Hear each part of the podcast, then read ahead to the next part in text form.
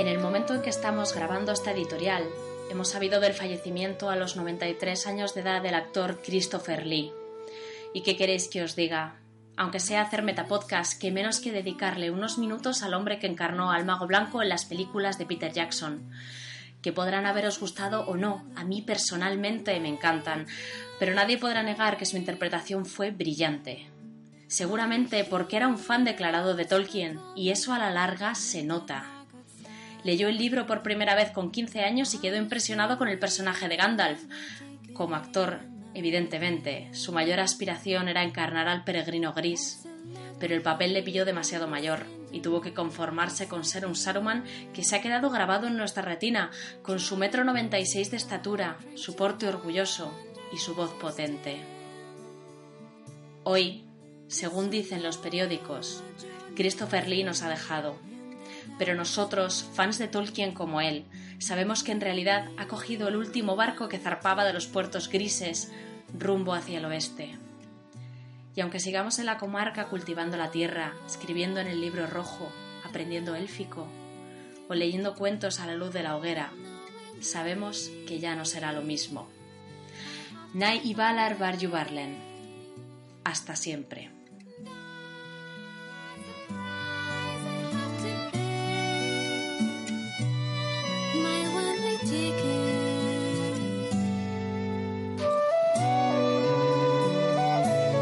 Regreso a Hobbiton.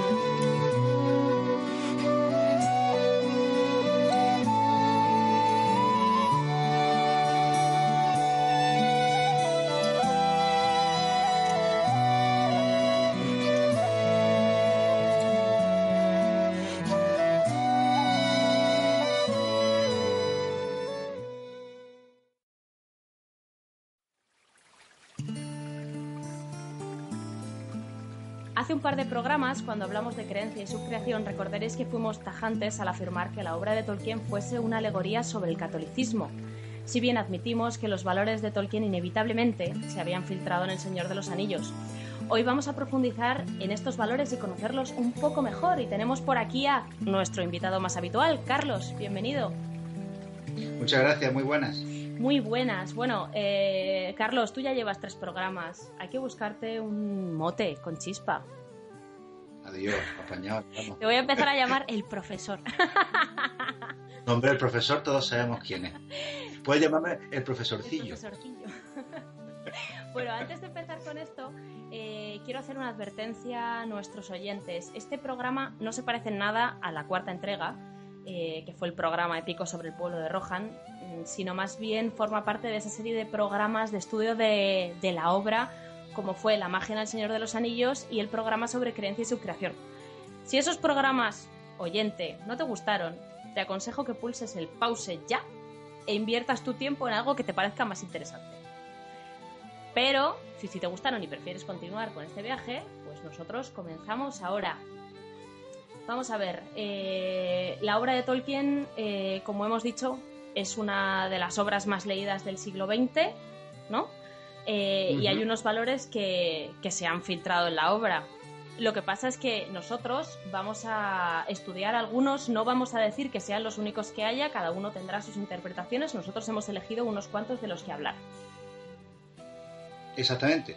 Y como tú has dicho, una de las más leídas en el siglo XX, y eso lo demuestran todas las encuestas, ¿no? sobre todo en lengua inglesa, pero también es una de las más polémicas, y una de las más polémicas mm, desde dos líneas distintas. Por el primer lugar, por los que ponen, o por lo menos eh, limitan cuál es la calidad del Señor de los Anillos como la literaria, y por otra parte, eh, se apropian o los que tratan de interpretar cuáles son los valores eh, que se desprenden de ella.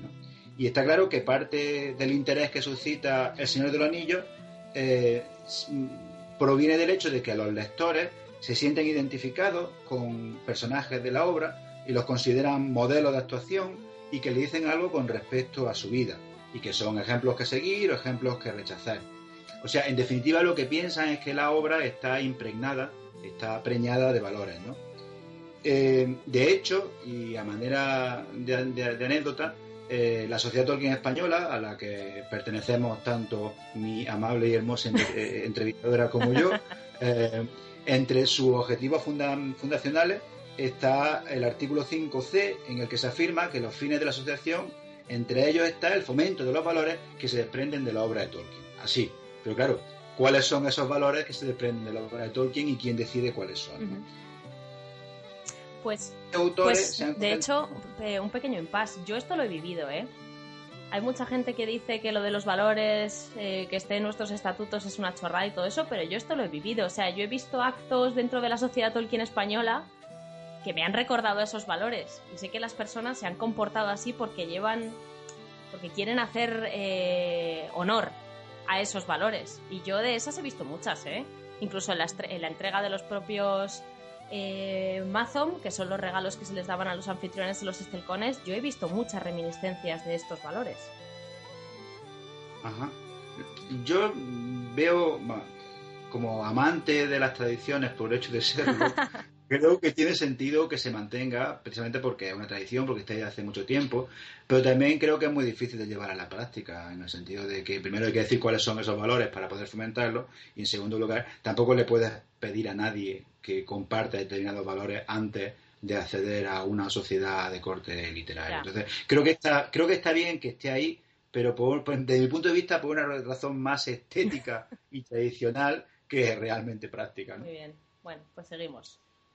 Lo que te iba diciendo es que eh, distintos autores se han concentrado en aspectos concretos de la obra para, eh, según ellos, alabar sistemas de valores que se desprenden de ella, de la obra o que en ella se propugnan.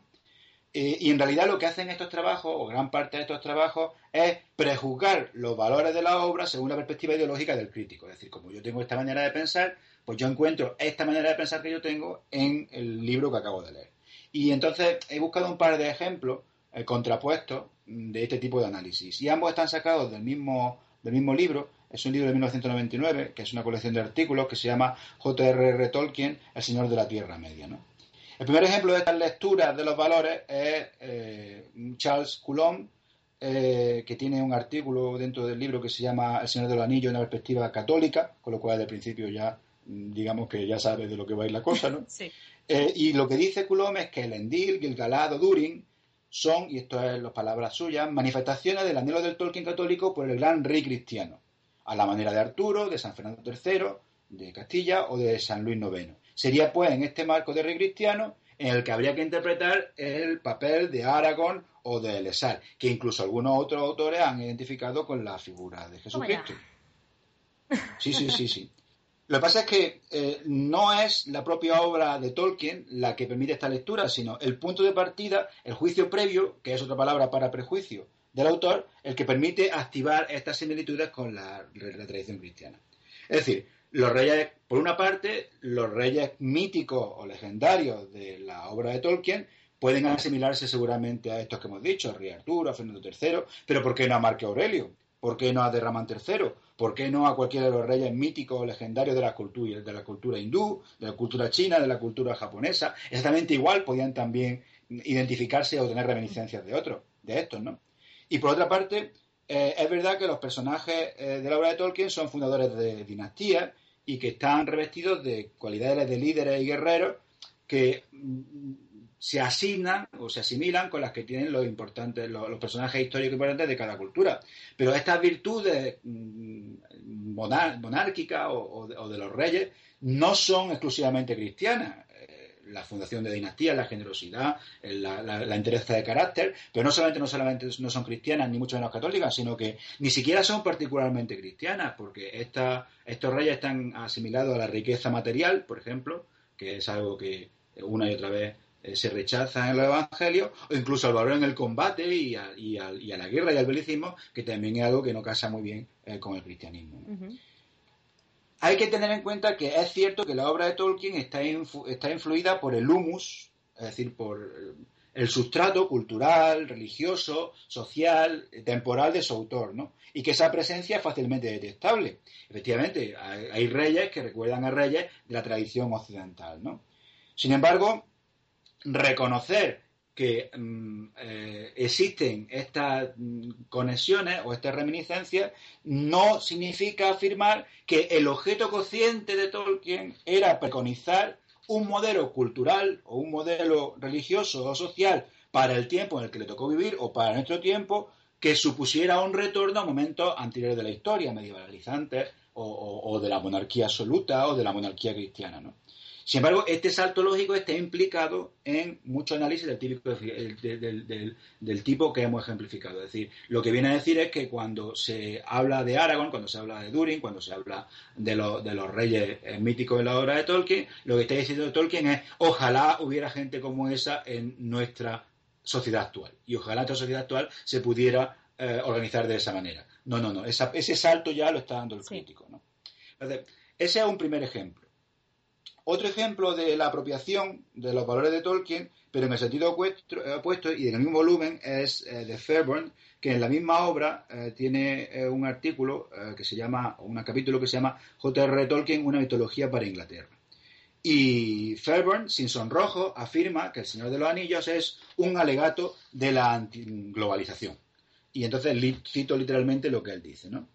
Es el manifiesto de un mundo tan lejos, de los valores del cosmopolitismo americano como es posible imaginar.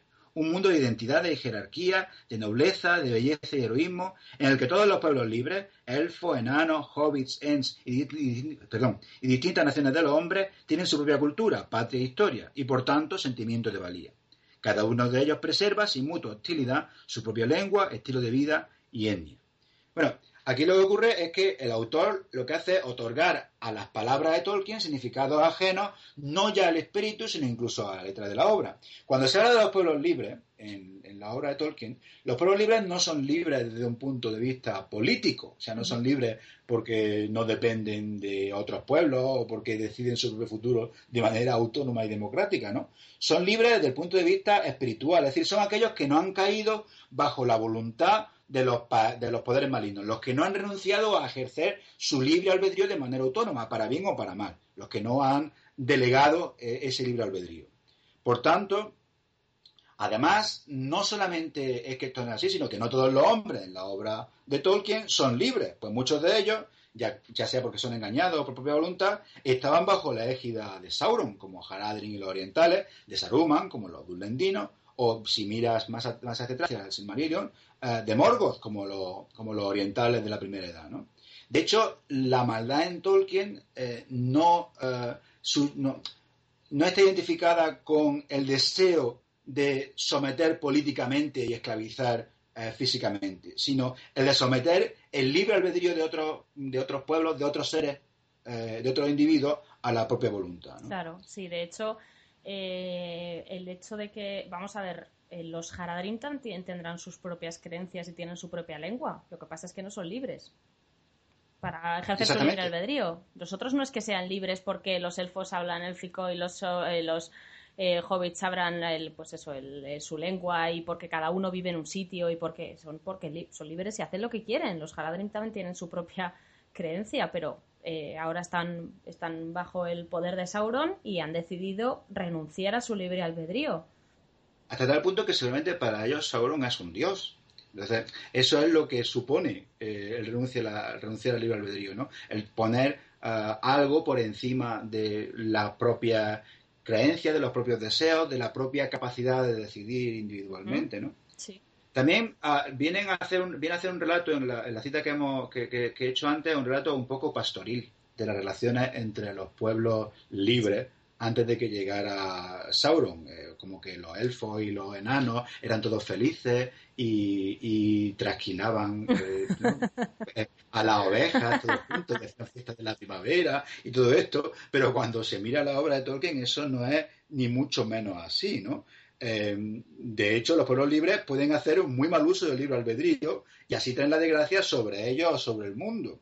Y de hecho, este mal uso del libro albedrío a menudo toma forma de conflictos, de guerra, de sangre entre ellos mismos. Por ejemplo, Númenor, que eh, el último rey de Númenor se alza en armas contra, contra nada menos que los Valar y levanta una flota y marcha contra ellos. Bueno, en ese momento formaba parte de los pueblos libres, ¿no? O, por ejemplo, la destrucción de Doriath, de la Doriath de Thingol, por parte de los enanos a causa del, del Nauglamir, uno de los lugares más bellos, más hermosos, más seguros de la Beleriand de la, de la primera edad, fue destruido precisamente por las rencillas, por la codicia y de los pueblos libres, de los elfos y de los enanos en este caso. Y de hecho, bueno, y de hecho eh, lo de Númenor todavía puedes decir, no, porque estaba Isauron y les copió el tarro, ¿no? Entonces implícitamente Morgoth estaba, bueno, pero lo de los enanos y los elfos no tiene nada que ver con Morgoth, eso es desde el nacimiento. o sea, desde el minuto uno, sin que Morgoth tenga absolutamente nada que ver. Por lo tanto, aunque, eh, pues eso es lo que tú dices, que aunque se les deje libre albedrío, también la pueden liar pardísimo. Sí, sí, sí. Probablemente no hace falta que Morgoth le ayudara para, para, echar a perder las cosas, ¿no?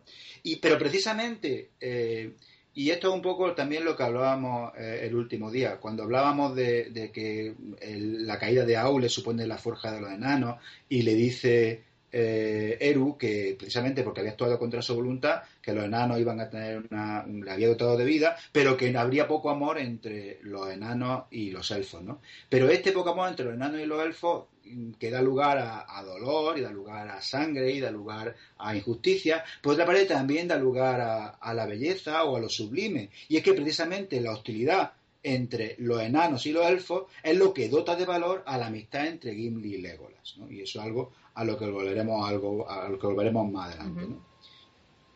Es verdad que Tolkien expresó muy a menudo su descontento con el mundo en el que le había tocado vivir, ¿no? pero él nunca preconizó uh, un retorno al pasado, ni en ningún momento focalizó el descontento de todo esto que pasa es porque nos están imponiendo la cultura capitalista norteamericana, ¿no? O de los Estados Unidos.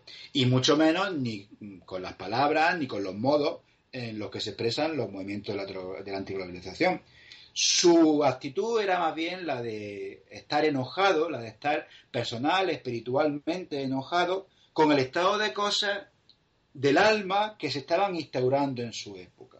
Y en ese sentido, el ambiente medievalizante de la obra de Tolkien es más bien un lugar en el que refugiarse, un sitio en el que el alma pueda encontrar consuelo, antes que un lugar en el que se dice así es como debería ser nuestra sociedad actual. No es una propuesta seria de cómo debería organizarse la sociedad, sino un lugar al que los corazones pueden acudir para encontrar el consuelo, ¿no? La huida, no la huida del desertor, sino la evasión del prisionero. Ya que estamos prisioneros en este mundo eh, que, niega o oprime nuestra, nuestra propia humanidad, pues ¿por qué no ir a un sitio en el que esa humanidad pueda vivirse de manera más plena? Entonces, esa idea de huida del que se siente prisionero es lo que hay detrás. No es preconizar la instauración de una sociedad pues como la de Gondor, o como la de los elfos, o como nada de eso. No, no hay nada de eso detrás de la obra de Tolkien. Claro, como es como cuando tú dices, joder, echo de menos esa época en la que, yo qué sé,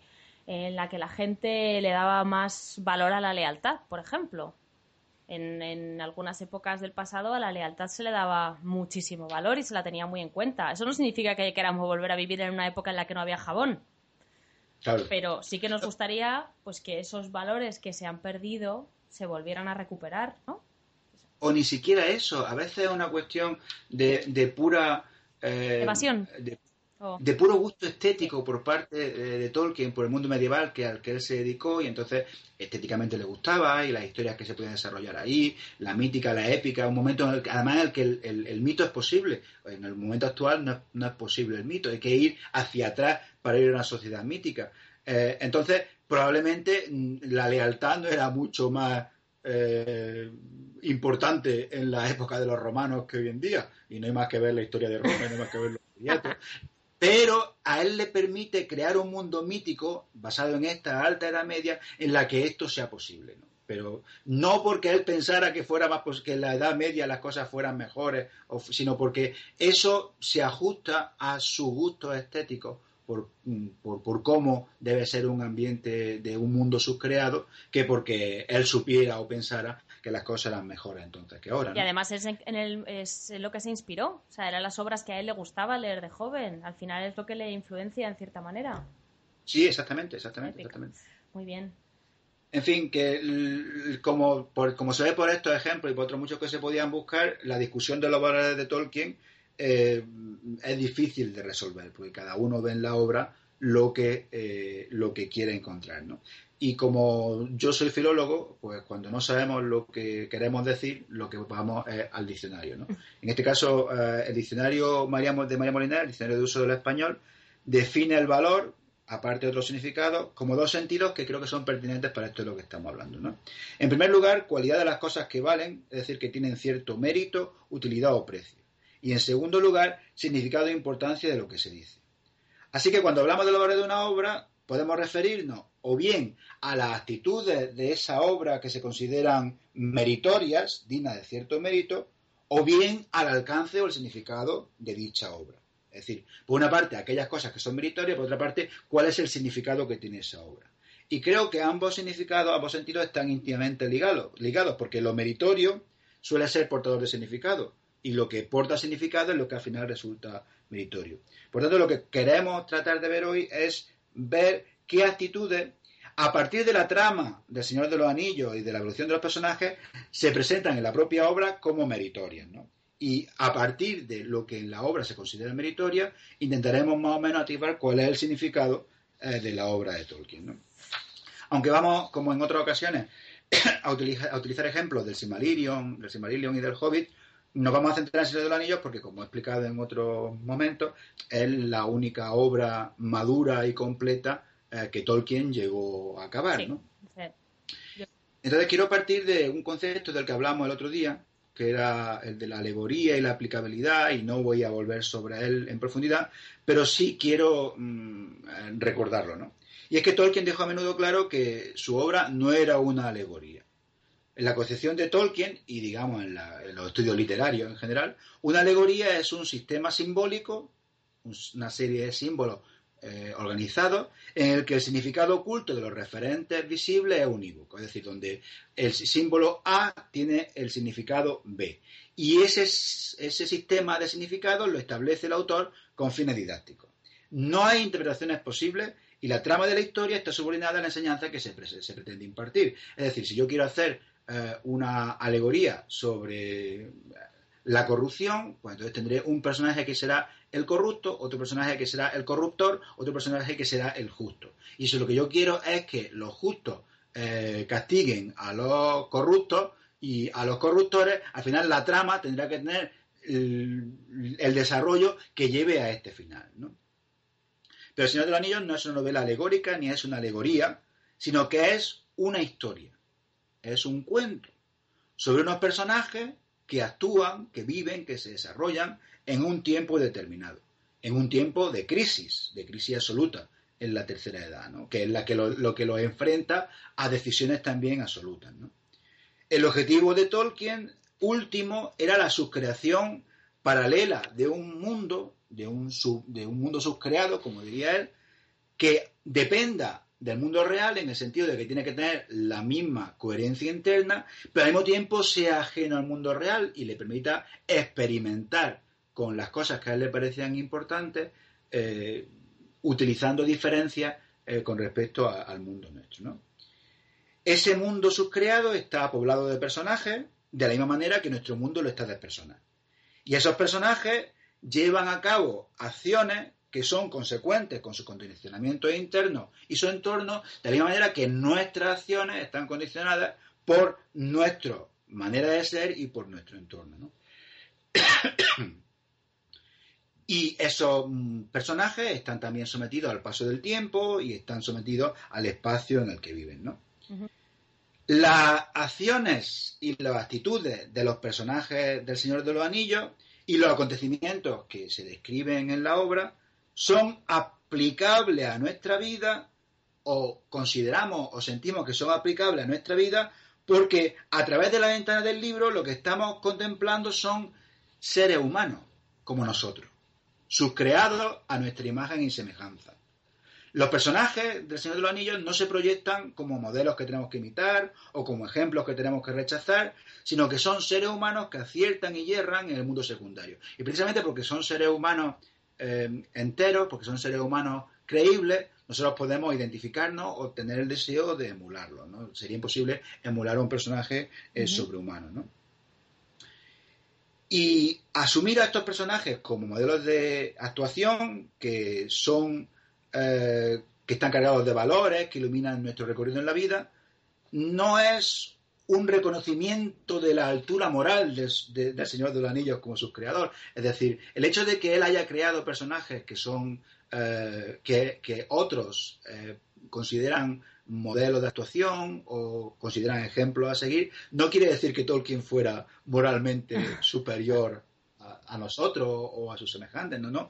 Quiere decir que él tenía la habilidad de subcrear personajes y un mundo en los que los personajes toman decisiones en el entorno al que se enfrentan que nosotros como lectores somos capaces de eh, encontrar paralelismo en nuestra vida. Es decir, toman decisiones que tienen un valor, un carácter que nos podemos sentir identificados con decisiones. En Exactamente, pero no porque no porque Tolkien era mm, perfecto y entonces creó personajes que eran emulables, sino porque el tipo de decisiones a las que se enfrentan los personajes y las decisiones que esos personajes eh, toman, eh, nosotros nos sentimos eh, reflejados con, a otro nivel de cosas, las decisiones que nosotros vamos tomando en nuestra vida. ¿no? Es decir, ¿qué hacemos cuando mm, contemplamos una injusticia en nuestro entorno?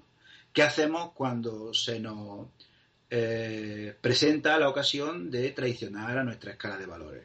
¿Qué hacemos cuando eh, se nos da a elegir entre vivir una vida cómoda y segura frente a dar un zapatazo en la mesa y enfrentarnos o tratar de sacar el máximo partido de, nuestros dones o de nuestras cualidades. ¿no? Entonces, esas elecciones que en el libro las toma Aragorn, las toma Frodo, las toma Gandalf, las toma más erradamente Saruman u otros personajes, las toma Gollum, eh, esas decisiones son las que nosotros somos capaces de aplicar a, nuestro mundo. ¿no? En ese sentido, son universales. ¿no? Sí. Pero... Sí, sí, sí, sí, te digo que sí. Pero pero que eh, creo que la diferencia es muy importante. El Señor de los Anillos es una historia bien construida, en la que hay eh, encrucijadas en las que los personajes toman decisiones que son coherentes con su historia, que además no son siempre iguales, no son siempre monolíticas, ni los mismos personajes toman las mismas decisiones, ¿no? Es una historia bien construida, pero no es una guía de comportamiento ni él la, la, como tal, ni tampoco es una propuesta de una escala de valores sobre la que nosotros debemos construir nuestra vida. Y no entender, no querer entender esta premisa básica, el hecho de que no es una propuesta de vida, conlleva mi manera de ser eh, un doble error. En primer lugar, el lector confunde su aplicación de los sucesos de la obra con la intención original de Tolkien, cuando el propio Tolkien dice que la aplicación depende de, de la libertad del lector. es decir, el que lee y ve los fieles y ve allí a, la gente que o, ve a, los pueblos libres y dice, ah, estos son pueblos libres como somos nosotros, ¿no? Y por lo tanto, de la misma manera que ellos se rebelan contra Mordor, nosotros también nos queremos rebelar contra ellos. Y esto es lo que Tolkien quería. La primera parte, bien. La segunda parte, mal. Y esto es lo que Tolkien quería. Tolkien quería que tú practicaras tu libre albedrío igual que los pueblos libres. Exactamente, tú te encuentras identificado con eso, tú eso lo aplicas a tu vida, ah, magnífico, estupendo. Tú lees El Señor de los y eso te lleva a manifestarte contra la globalización, estupendo. Tú lees El Señor de los Anillos y eso te lleva a preconizar un retorno a la monarquía mm, hereditaria y ungida por Dios, estupendo, vale. Tú puedes hacer lo que tú quieras, pero no digas que eso es lo que preconizaba Tolkien, ¿no? Y en segundo lugar, el lector confunde eh, la intención del autor con los efectos colaterales, por utilizar una expresión bélica actual, de la verosimilitud del mundo subcreado. Es decir, el mundo subcreado es tan real, tan eh, creíble con respecto al mundo primario, con respecto a nuestro mundo, que el siguiente paso es equiparar las actitudes, las personas y situaciones del mundo secundario con actitudes, personas y situaciones de nuestro mundo primario. Es decir, ¿quién no tiene un Sauron en su vida? ¿Quién no tiene un Gollum en su entorno? ¿Quién no ha sido a veces un poco Gollum? No tiene sus propias adicciones. ¿Quién no ha sido... Em, ¿Quién no se ha acobardado ante las cosas? ¿Quién no ha sido... ¿Quién no ha traicionado a los amigos? O por otra parte, ¿quién no a veces ha tomado una decisión que por lealtad le ha costado, le ha costado eh, un precio personal, ¿no? ¿Quién no ha tenido la suerte de tener un Sam? Todo el, todo el mundo debería tener un Sam. Exactamente. Y, todo el mundo debería ser un Sam para otro, ¿no? También. De esa manera, ¿no? Y, quería poner un ejemplo, yo creo, de este doble horror. Eh, y de nuevo volviendo ¿Horror a, o error? Eh, o de error horroroso, o de horror errazo. Culón afirma con respecto a la confrontación entre Gandalf y Denethor. Eh, ¿Lees tú la cita? Venga. Que me está dando la eh, en la era de la fe, Edad Media, aunque tanto Iglesia como Estado estaban consagrados más o menos a los mismos fines, a menudo diferían en los medios para alcanzarlos. También entonces la naturaleza humana y la avaricia sembraban la discordia. En ocasiones la lucha a vida o muerte con el Islam se vio entorpecida por estas disputas.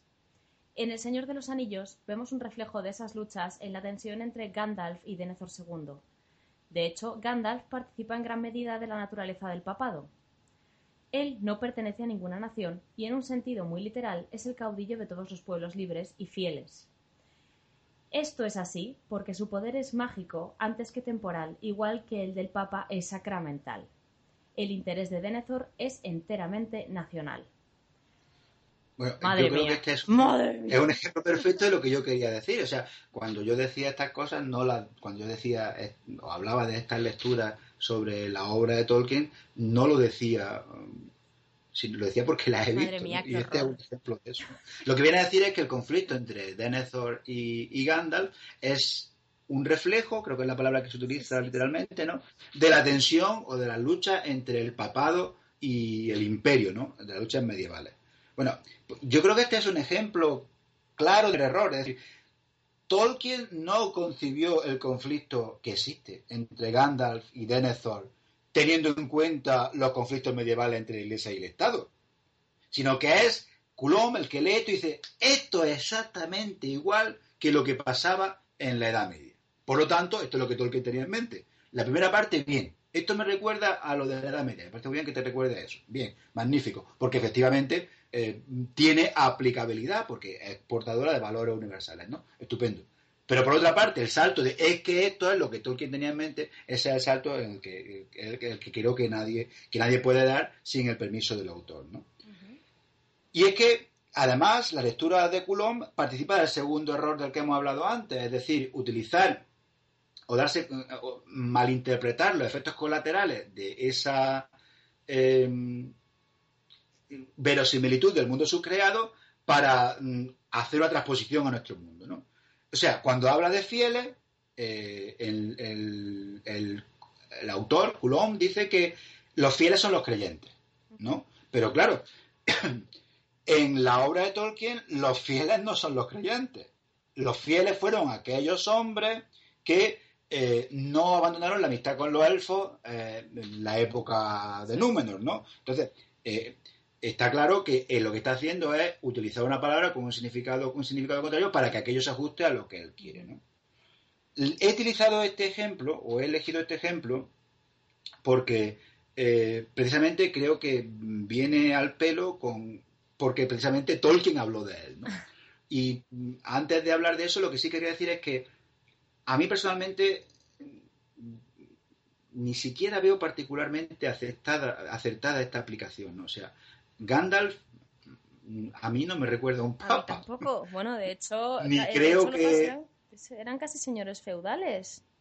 Sin el casi, por eso tenían una triple pues corona, ¿no? Pero, pero mm, a lo mejor por ser líder espiritual, vale, de acuerdo, pero yo creo que lo que a lo puesto a ser buscar aplicabilidad, a lo que Gandalf sin duda recuerda es a un profeta. A un profeta del Antiguo Testamento. O sea, a un señor que va por ahí tratando de levantar las conciencias, eh, que lleva una vida mm, ejemplar y la verdad muy arrastrada, eh, puntal de llevar, de sacar adelante, de llevar el mensaje que él considera importante, puesto Efectivamente, la palabra clave es llevar, porque nadie se va a buscarle. Él llega cuando lo necesitan y da su, su ayuda espiritual, entre comillas. Pero él es el que se recorre la Tierra Media, resolviendo entuertos. No está sentado en su trono y viene la gente a verle, ah, líder sabio, eh, cuéntame qué debo hacer con este caso. Vamos, para nada. Claro, además, spoiler para los que para los que no hayan leído el libro. Y yo creo que además no sale en la película. Eh, eh, Gandalf lleva el anillo Naria, que es el anillo de ah, fuego. Y el anillo de fuego tiene el poder de incendiar los corazones. El niño de fuego lo que tiene la posibilidad es eso, de encender el fuego de los corazones. Por eso él devuelve el valor a la gente. O sea que todo lo que va haciendo y su, conexión con el fuego tiene que ver mucho con esto. O sea que ahí también hay una cierta coherencia y efectivamente también está ligada a, la, figura bíblica de, los, de los profetas. ¿no? Eh, pero como decía, el propio Tolkien nos eh, explicó cuál era la auténtica naturaleza del error del, del, buen pobre Denethor, ¿no? Y si no te importa leerlo Para nada. Eh, la segundo, el, segundo párrafo, sáltate el primero. Muy bien. Eh, Denethor estaba teñido de vera política, de ahí su fracaso y la desconfianza que sentía por Faramir. Para él había llegado a ser un motivo primordial la, la preservación de la política de Gondor tal y como era, en contra de otro potentado que se había hecho más fuerte y que debía ser temido, y en contra del cual era preciso luchar por esa razón y no porque fuera implacable o malvado. Denethor despreciaba a los hombres menores, y se puede tener la seguridad de que no distinguía entre los orcos y los aliados de Mordor. Si hubiera sobrevivido como vencedor, aun sin la utilización del anillo, habría dado un gran paso para convertirse él mismo en un tirano, y los términos y el tratamiento que habría acordado a los pueblos engañados del este y del sur hubiera sido cruel y vengativo. Se habría convertido en un líder político, Gondor contra el resto. Esto está sacado de una de las cartas de Tolkien en la recopilación ah, de Carpenter. ¿no? Eh, el, el, error de Denethor, según explica el propio Tolkien, es subordinar una visión humanística del mundo a las consideraciones políticas. Es decir, a las necesidades de su grupo, de su reino. Lo que se está ventilando en la discusión en el trono entre, eh, o en el salón del trono de, de, Minas Tirith entre Denethor y Gandalf no es una cuestión política de la primacía de los líderes espirituales frente a los líderes políticos, sino la preeminencia de una visión política, es decir, una visión de Denethor que tiene en mente solo y exclusivamente el bien del reino de Gondor, frente a la visión humanística de Gandalf, que no está preocupado solamente por el reino de Gondor, sino por el destino material y espiritualidad y espiritual de la humanidad en su conjunto, incluyendo en la humanidad no solamente a Gondor, sino a todos los otros hombres libres, sino también incluyendo en la humanidad a los hombres sometidos a Mordor, e incluyendo en la humanidad también al, la definición amplia de Tolkien, que incluía también a, hombres y elfos. Entonces, lo que estaba preocupado Gandalf no era por el futuro del reino de Gondor, sino por el futuro material y espiritual de cada individuo, ¿no? De un, eh, una visión humanística frente a una visión uh, política, ¿no? Por eso yo creo que Denethor, y aquí reconozco mi falta de objetividad, es un magistral retrato humano. Yo creo que uno de los retratos humanos más poderosos que hay en el Señor del Anillo y uno además de los peor mm, eh, trasplantados o transportados al, cine por, Tolkien, ¿no? que tiene, tiene mérito, ¿no? porque hay muchos que están muy mal trasplantados. ¿no? Él es Senescal de Gondor y tiene una vida a su espalda que está dedicada a la misión propia de su mandato, que es conservar el reino que a él le fue encomendado. Por tanto, se convierte en un auténtico conservador, es decir, una especie de embalsamador en un reino anquilosado. Él tiene como su misión vital, como su principio y fundamento, por utilizar el término de San Ignacio de Loyola, el transmitir a su hijo lo que a él le fue transmitido. No en vano, cuando le preguntan qué es lo que quiere, Denethor dice, querría que las cosas permanecieran como fueron durante todos los días de mi vida y en los días de los antepasados que vinieron antes. A su ojo miope, todo cambio es un cambio peor. O sea, que haya rey en Gondor es un cambio peor. Y cuando cree saber que no hay esperanza, cuando ya no existe esperanza porque en primer lugar ha perdido el reino o cree que lo va a perder, y en segundo lugar ya no tiene hijos o cree que ya no tiene hijos a los que legarlo, entonces su respuesta es la del orgullo. Y dice, si el destino me niega todo esto, entonces no quiero nada. Ni una vida degradada, ni un amor compartido, ni un honor envilecido. Es decir, que eh, cuando se habla de, y esto es algo a lo que volveremos más adelante, cuando una de las críticas que se hace a la obra de Tolkien es que eh, son personajes, está plagada de personajes que son monolíticos, unidimensionales, que no evolucionan, que son demasiado enteros. Bueno, eso significa no haber leído la obra o no, haber leído, no haberla leído con atención, ¿no? Porque eh, hay personajes que son retratos de mentes torturadas.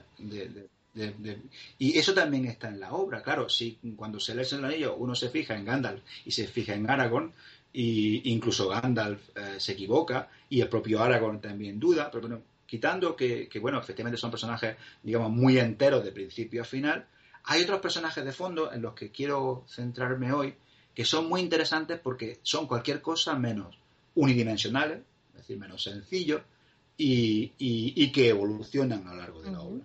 Entonces, utilizando este ejemplo, quiero responder a la pregunta que nos hicimos hace un rato. ¿Se puede hablar de los valores presentes en la obra de Tolkien? Mi respuesta es que sí, se puede, podemos hablar de valores en la obra de Tolkien. Pero tenemos que tener en cuenta varias consideraciones. Primero, como hemos dicho, es que Tolkien no tenía la intención de preconizar, priorizar o defender una escala de valores concreta. Él lo que quería era contar una historia que tuviera la coherencia interna de la realidad. Segundo, por tanto, no debemos confundir la aplicación que hacemos como lectores de la obra con la intención de Tolkien al concebirla. Tenemos que segregar, tenemos que diferenciar claramente nuestras lecturas particulares de la intención del autor. En tercer lugar, los personajes de la obra, y ligado a lo anterior, no son modelos de comportamiento, sino personas subcreadas. Como tales, son capaces de acertar, de equivocarse, de ser fuertes o débiles, de ser avispados o estúpidos, exactamente igual que cualquier otro ser humano y por tanto están también sujetas a contradicciones. Pero nosotros como humanos también seremos capaces de entenderlo. Y cuarto. Y por último, las situaciones, los acontecimientos, los entornos descritos en la obra, en el mundo secundario, fueron concebidos con la intención de dotarles de la conexión interna de la realidad y por lo tanto son similares a acontecimientos concretos del mundo primario, de nuestro mundo. ¿no? Entonces, cualquier eh, conclusión eh, que nosotros lleguemos sobre los valores de Tolkien, tiene que, eh, los valores en la obra de Tolkien, tiene que seguir el estudio del modo en el que los personajes se enfrentan a estos acontecimientos y las consecuencias que tienen estos que tienen estas acciones. Es decir, el propio Tolkien, teniendo en cuenta cómo son sus personajes, cómo actúan, eh, cómo eh, reaccionan, la propia trama va a premiar o va a castigar eh, estos comportamientos, estas actitudes. ¿no? Por ejemplo, la desesperación de Denethor causa la muerte de, la muerte de Theoden. Y eso es algo además que Gandalf dice explícitamente en, el capítulo de la batalla de los campos del Plenor. Eh, muchos van a morir porque yo tengo que ir a, arreglar lo que, lo que se ha liado ahí más arriba. ¿no? Pero por otra parte, la compasión de Bilbo le libera del anillo, según veremos más adelante, ¿no? Eh, precisamente el hecho de que él fue compasivo con Gollum, el que al final le, libera y, hace que se cumpla la misión, ¿no? Por tanto, podemos afirmar que la esperanza contrapuesta a la desesperación de, eh, de Denethor y la compasión eh, opuesta a la venganza son valores positivos en la propia lógica de la obra, en la trama de la obra. Por tanto, la propuesta que yo quería hacer hoy, que es tan válida como otra cualquiera, es que las consecuencias de los comportamientos y actitudes de los personajes constituye el juicio moral que Tolkien hacía sobre esos comportamientos y actitudes. Y creo que solamente, o al menos, es un buen modo de, descubrir qué era lo meritorio para el señor, eh, para el autor del Señor de los Anillos. Acción-reacción, está clarísimo. Ajá. Y, el primero de los valores de lo que quiero hablar, que es algo de lo que acabamos de mencionar, es eh, el, perdón y la compasión. Vamos allá. Y es que creo que es uno de los que claramente más se desprenden de la obra, ¿no? Es la necesidad de perdón. Quizá el fragmento en el que más abiertamente o más expresamente eh, se puede ver esta necesidad es la conocida intervención de Gandalf en, al principio, precisamente al principio del libro, en, en la comunidad del anillo, en el capítulo La sombra del pasado. Cuando Frodo dice que, que, Gollum merece la muerte, Gandalf responde. La merece sin duda. Muchos de los que me viven merecen morir y muchos de los que mueren merecen la vida. ¿Puedes devolver la vida? Entonces, no te apresures a dispensar la muerte, pues ni el más pequeño ni el más sabio conoce el fin de todos los caminos. No hay mucha esperanza de que Gollum tenga cura antes de morir, pero creo que aún podría salvarse. De hecho, en la traducción al español se pierde eh, un matiz importante. El versión español dice, eh, no te apresure a dispensar la muerte. ¿no? En la versión en inglés creo que dice, do not deal death in judgment. Es decir, no te apresure a decir que alguien merece la muerte. O sea, ni siquiera te dice no mate, dice, no digas que alguien merece la muerte. La prohibición es aún más estricta. O sea, no solamente no, matarás, sino no desees la muerte de nadie. Exactamente. Y de este comportamiento de Gandalf, el hecho de que Gandalf no, mm, ah, no le dijo a Aragorn que matara a Gollum, eh, y el hecho de que, y, de que propio Frodo más adelante perdona, se desprende la importancia de la lástima. Y es que eh, en la mm, precisamente al principio dice, dice Frodo, eh, es una lástima que no, ah, no matara, que Vivo no matara a Gollum cuando lo conoció, ¿no? Y dice, dice eh, la palabra que utiliza Frodo es pity, it's a pity, es una lástima, ¿no? Y entonces lo que responde eh, Aragorn, lástima, precisamente fue la lástima lo que impidió que eh, lo, lo, matara, ¿no? Y ahí, en tras traducir el juego de palabras por lástima y lástima, se pierde un poco el significado de pity, que no sería tanto lástima como compasión. así como lástima es alguien que está por encima, que mira a alguien por debajo, ¿no? Y por lo tanto tiene un sentimiento por el otro, ¿no? La compasión es aquella capacidad de padecer junto a otro, es decir, de ponerse en lugar está más relacionada con la empatía. Exactamente. Y es que la compasión, y, en la obra de Tolkien está clarísimo, se origina en la empatía, en la capacidad de ponerse en el lugar de otro y de comprender su sufrimiento. Gandalf entiende el sufrimiento al que está sometido Gollum y tiene la esperanza de que, de que se sane, ¿no? Pero más adelante, Frodo, que había dicho, ojalá lo hubiera matado, una vez que él lleva el anillo, una vez que se ha convertido en el portador del anillo, una vez que está en lugar de Gollum, entonces comprende la tortura a la que está sometido Gollum, porque se le ha privado del anillo. Y cuando tiene la posibilidad de darle muerte, recuerda las palabras de Gandalf y ahora las entiende, ahora él las vive. Y sin embargo, dice, dice Frodo, y sin embargo, como ves, no tocaré a este desgraciado, porque ahora que lo veo, me inspira lástima, porque ahora que lo veo, me inspira compasión. Sin embargo, Sam, contrapuesto a la postura de su amo, no siente compasión por Gollum. Y precisamente esa falta de compasión es la que condena a Gollum. Creo que es uno de los fragmentos más, por lo menos para mí, más doloroso o más que, que, más hieren mis sentimientos cuando leo El Señor del Anillo y que más me cuesta cuando lo releo volver a leer, es ese fragmento en el que eh, Frodo y Sam están dormidos, ¿no? Sí. Y entonces eh, Gollum, eh, que en ese momento es más Smigol que nunca, se acerca a Frodo y, le acaricia, ¿no? O intenta acariciarle y dice que en ese momento se pareció a un hobbit muy viejo y muy cansado. Entonces, ese es el, el, Gollum que está cercano a lo que decía Gandalf, ¿no? Eh, no hay mucha esperanza de que Gollum tenga cura antes de morir, pero creo que aún podría salvarse. En ese momento en el que el afecto surge de, de, Smigol y es más fuerte que el deseo por el anillo, ahí mm, mm, temblorosamente se acerca la salvación. Pero justo en ese momento Sam se despierta. De hecho, y le dice, eh, ¿qué es lo que está haciendo toqueteando al amo? Y entonces, esa oportunidad de salvación, por los prejuicios, por la falta de compasión de, Sam, pasa. Y ese momento en el que, en el que Gollum podía haberse salvado, desaparece para siempre. Pero de hecho en El Señor de los Anillos hay muchos ejemplos de esos momentos clave en los que parece que la balanza puede cambiar de lado. Los personajes están en el filo de una cuerda, tienen la posibilidad de arrepentirse durante cinco segundos, parece que se van a arrepentir y luego no llegan a salvarse.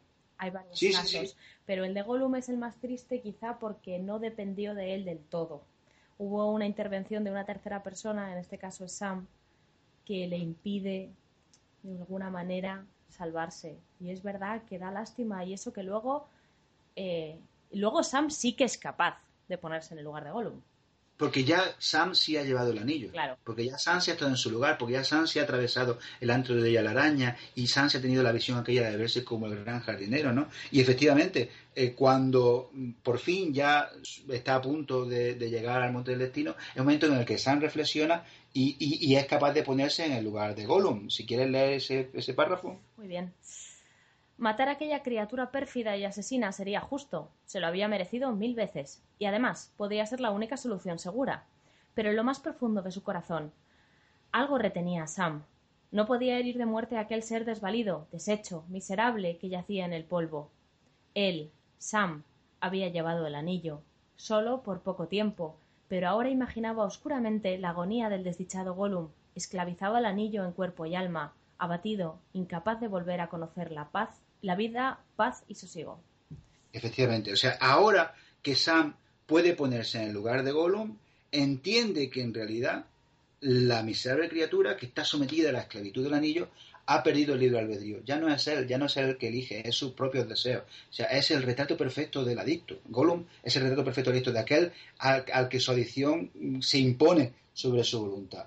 Lo que detiene la mano de Sam es la compasión, que en este caso nace de la empatía. Porque él ha llevado el anillo, porque él ha atisbado durante un momento qué es lo que puede significar ser esclavo del anillo, porque durante un momento él como que dudó de darle el anillo a Frodo, precisamente por eso él ahora es capaz de entender a, a, Gollum y por eso no lo mata. Y porque en ese momento, cuando se deshace de Gollum subiendo el, monte del destino y, no lo mata, precisamente por no matarlo en ese momento, Gollum se puede recuperar, puede subir eh, al monte del destino y justo en el momento en el que Frodo dice no voy a destruir el anillo y lo reclamo para mí, Gollum va a aparecer y va a salvar el, día va a salvar la, historia, ¿no? Porque han sido compasivos con él. Fue compasivo con el Bilbo, fue compasivo con el eh, Aragorn y Gandalf cuando lo, cuando lo, tuvieron prisionero, fue compasivo con el Frodo, fue compasivo con el Sam. Y la historia de esta larga compasión es la que al final eh, salva la misión, ¿no? Por lo tanto, el mecanismo del perdón en la obra de Tolkien nace de la capacidad de ponerse en el lugar del otro. Y en el segundo lugar, como dice mm, Gandalf, en la esperanza de que el otro cambie, ¿no? Basándose en esta esperanza, Gandalf ofrece la posibilidad de redimirse a Saruman y también a Denethor, ¿no? Sí. Pero no se trata solo de arrepentirse, no se trata solo de decir, eh, vale, me he portado mal, no lo haré más. No, no. Lo que Gandalf le ofrece es arrepiéntete de lo que te ha hecho, únete a nosotros y repara el daño causado. causado. Es decir, la salvación por la obra. Volviendo a lo que hablábamos el otro día. Hablábamos, ciertamente. Del catolicismo, sí. Pero tanto a Saruman como a Denethor rechazan la posibilidad de retractarse en un, tras un momento de duda, ¿no? Está Saruman en lo alto de la torre de Orthanc y Gandalf le dice, piénsalo bien, Saruman, ¿no quieres bajar? Y dice el, narrador, una sombra pasó por el rostro de Saruman enseguida se puso mortalmente pálido. Antes de que pudiera ocultarse, todos vieron a través de la máscara la angustia de una mente confusa, a quien repugnaba la idea de quedarse y temerosa a la vez de abandonar aquel refugio. Titubeó un segundo apenas, y todo el mundo contuvo el aliento.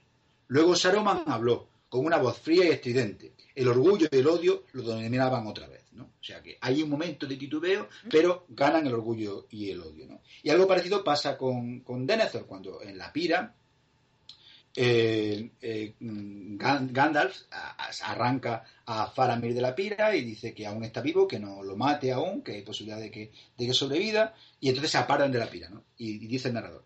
Denethor lo siguió, siguió a Gandalf y se detuvo tembloroso, mirando con ojo ávido el rostro de su hijo.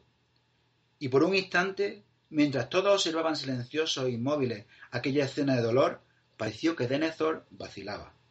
Ánimo, le dijo Gandalf. Nos necesitan aquí. Todavía puede hacer muchas cosas.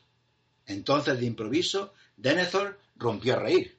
De nuevo se irguió, alto y orgulloso, y el rostro enflaquecido del senescal, iluminado por aquel resplandor rojizo, les pareció como esculpido en piedra, en piedra dura, perfilado y de sombras negras, noble, altivo y terrible, y los ojos le relampaguearon. O sea, otra vez el momento de duda y luego el gran enemigo del arrepentimiento, que es el orgullo, ¿no? Y esto tiene que ver con algo que veremos un poco más adelante, ¿no? Pero no solamente eh, eh, Saruman y Denethor, también Grima, que Medusel, cuando Theoden le dice, eh, no sé si es Theoden, creo que es Theoden, ¿no? Le dice, quédate aquí y combate con nosotros, aún puede ser un hombre de Rohan. ¿no? Y, lo que hace Grima es salir corriendo y unirse a Saruman porque dice, estos están más perdidos que... Pues hacia el final del libro, en el saneamiento de la comarca, cuando derrotan a Zarquino, cuando derrotan a Saruman y a los hombres de Zarquino, Y están los dos allí y Saruman se marcha y Grima le va a seguir. Frodo le ofrece cambiar, le ofrece a Grima cambiar el rumbo de su vida. Estamos hablando de Grima, o sea, quizá uno de los personajes más odiosos del libro. Sí. Frodo a esta altura ya ha crecido, ha cambiado, ya no es el, el Frodo que partió de la comarca. Y ese crecimiento redunda no en una, no en una mayor ansia de poder, no en un deseo de venganza, sino en una mayor capacidad de compasión. Lengua de serpiente, llamó Frodo. No es preciso que lo sigas. Que yo sepa, tú no me has hecho ningún mal. Podrás tener reposo y alimento aquí por algún tiempo, hasta que estés más fuerte y puedas seguir tu propio camino. Lengua de serpiente se detuvo y se volvió a mirarlo, casi decidido a quedarse.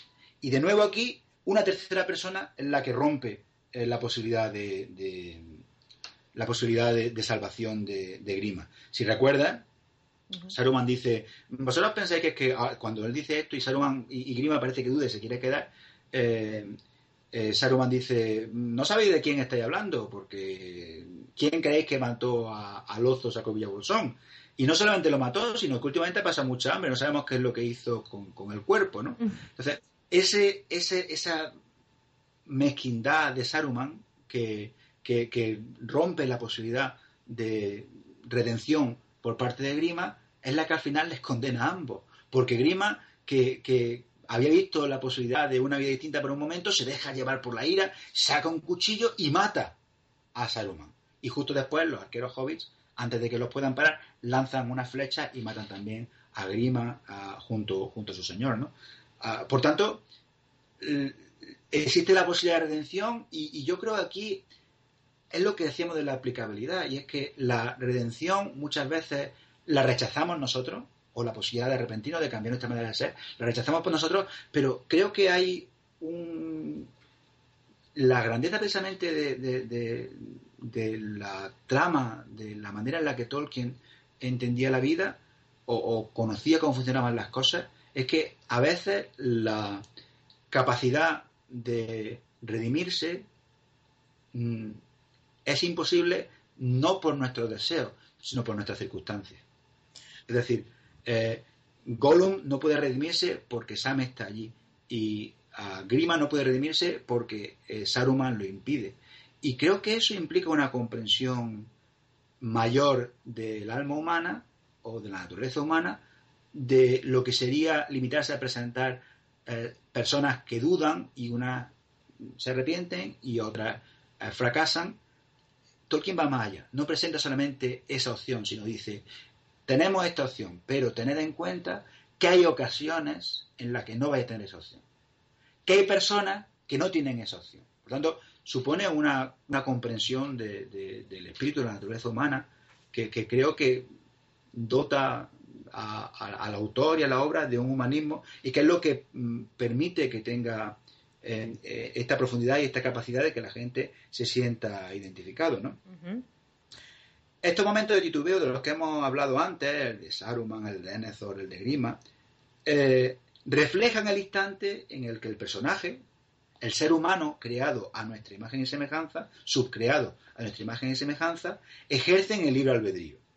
Hemos puesto un par de ejemplos de, de personajes que vuelven a caer, pero en otros casos, Boromir, por ejemplo, Eso es. eh, Boromir cae, pero Boromir se redime. Boromir, el, el hijo del Senescal de Gondor, y ser el hijo mayor del Senescal de Gondor, es digo yo, como ser el hijo del, del ejecutivo máximo de la Coca-Cola Sí. en la Tierra Media. Era un señor muy importante. Bueno, pues este señor que es muy importante, este señor que, que detuvo a, a- en los ataques de, de Mordor en los puentes de Osgiliath y salvó su reino, este señor que cuya misión consiste en salvar al reino de su padre, ¿por qué muere? Muere defendiendo a dos hobbits, a Y dos de las personas más insignificantes. Y ni siquiera defendiendo al portador del anillo. Ni siquiera defendiendo, al protagonista, defendiendo a, a dos hobbits. Y sin embargo, cuando lees la obra, sabes que así se ha redimido. ¿no?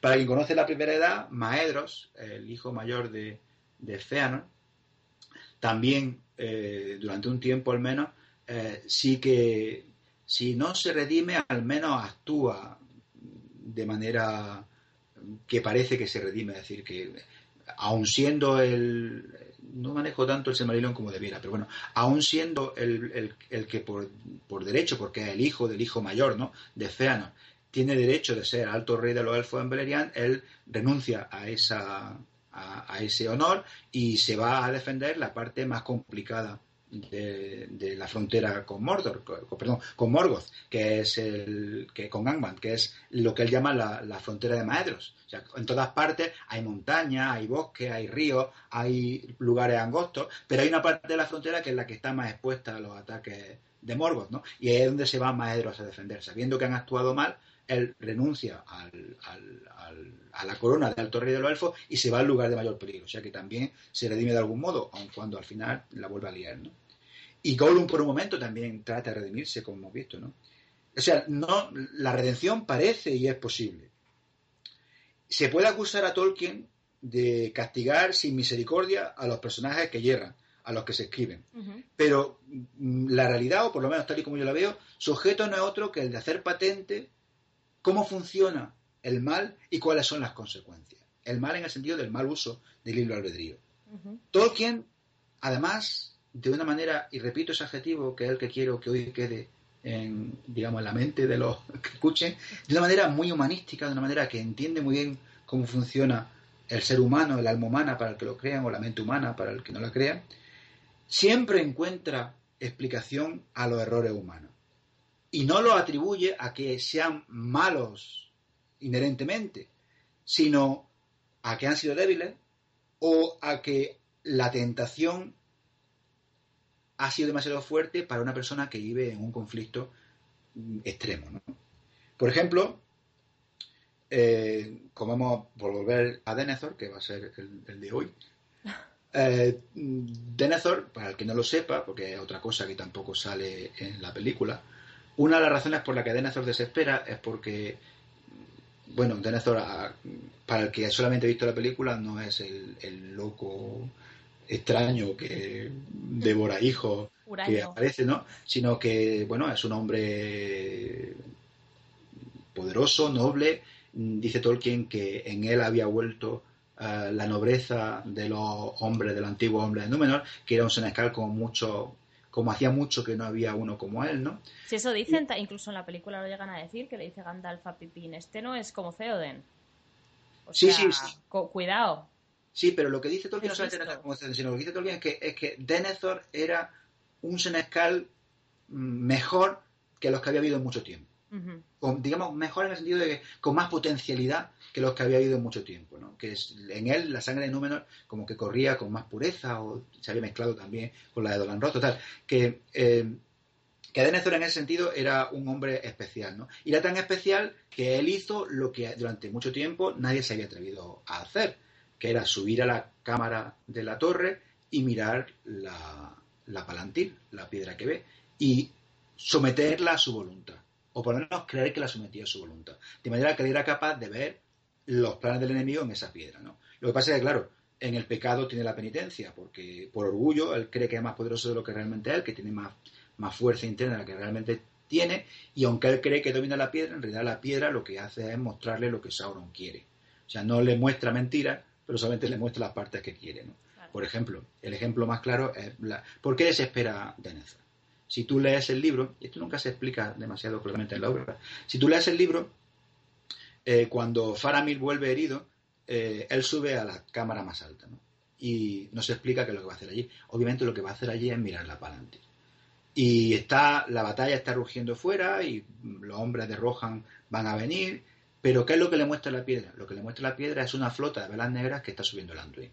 O sea que incluso si los hombres de Rohan llegan, incluso si los hombres de Rohan derrotan a, los Haradrim, hay una flota pirata de, de Umbar que está subiendo. Pero claro, ese es el engaño de Sauron.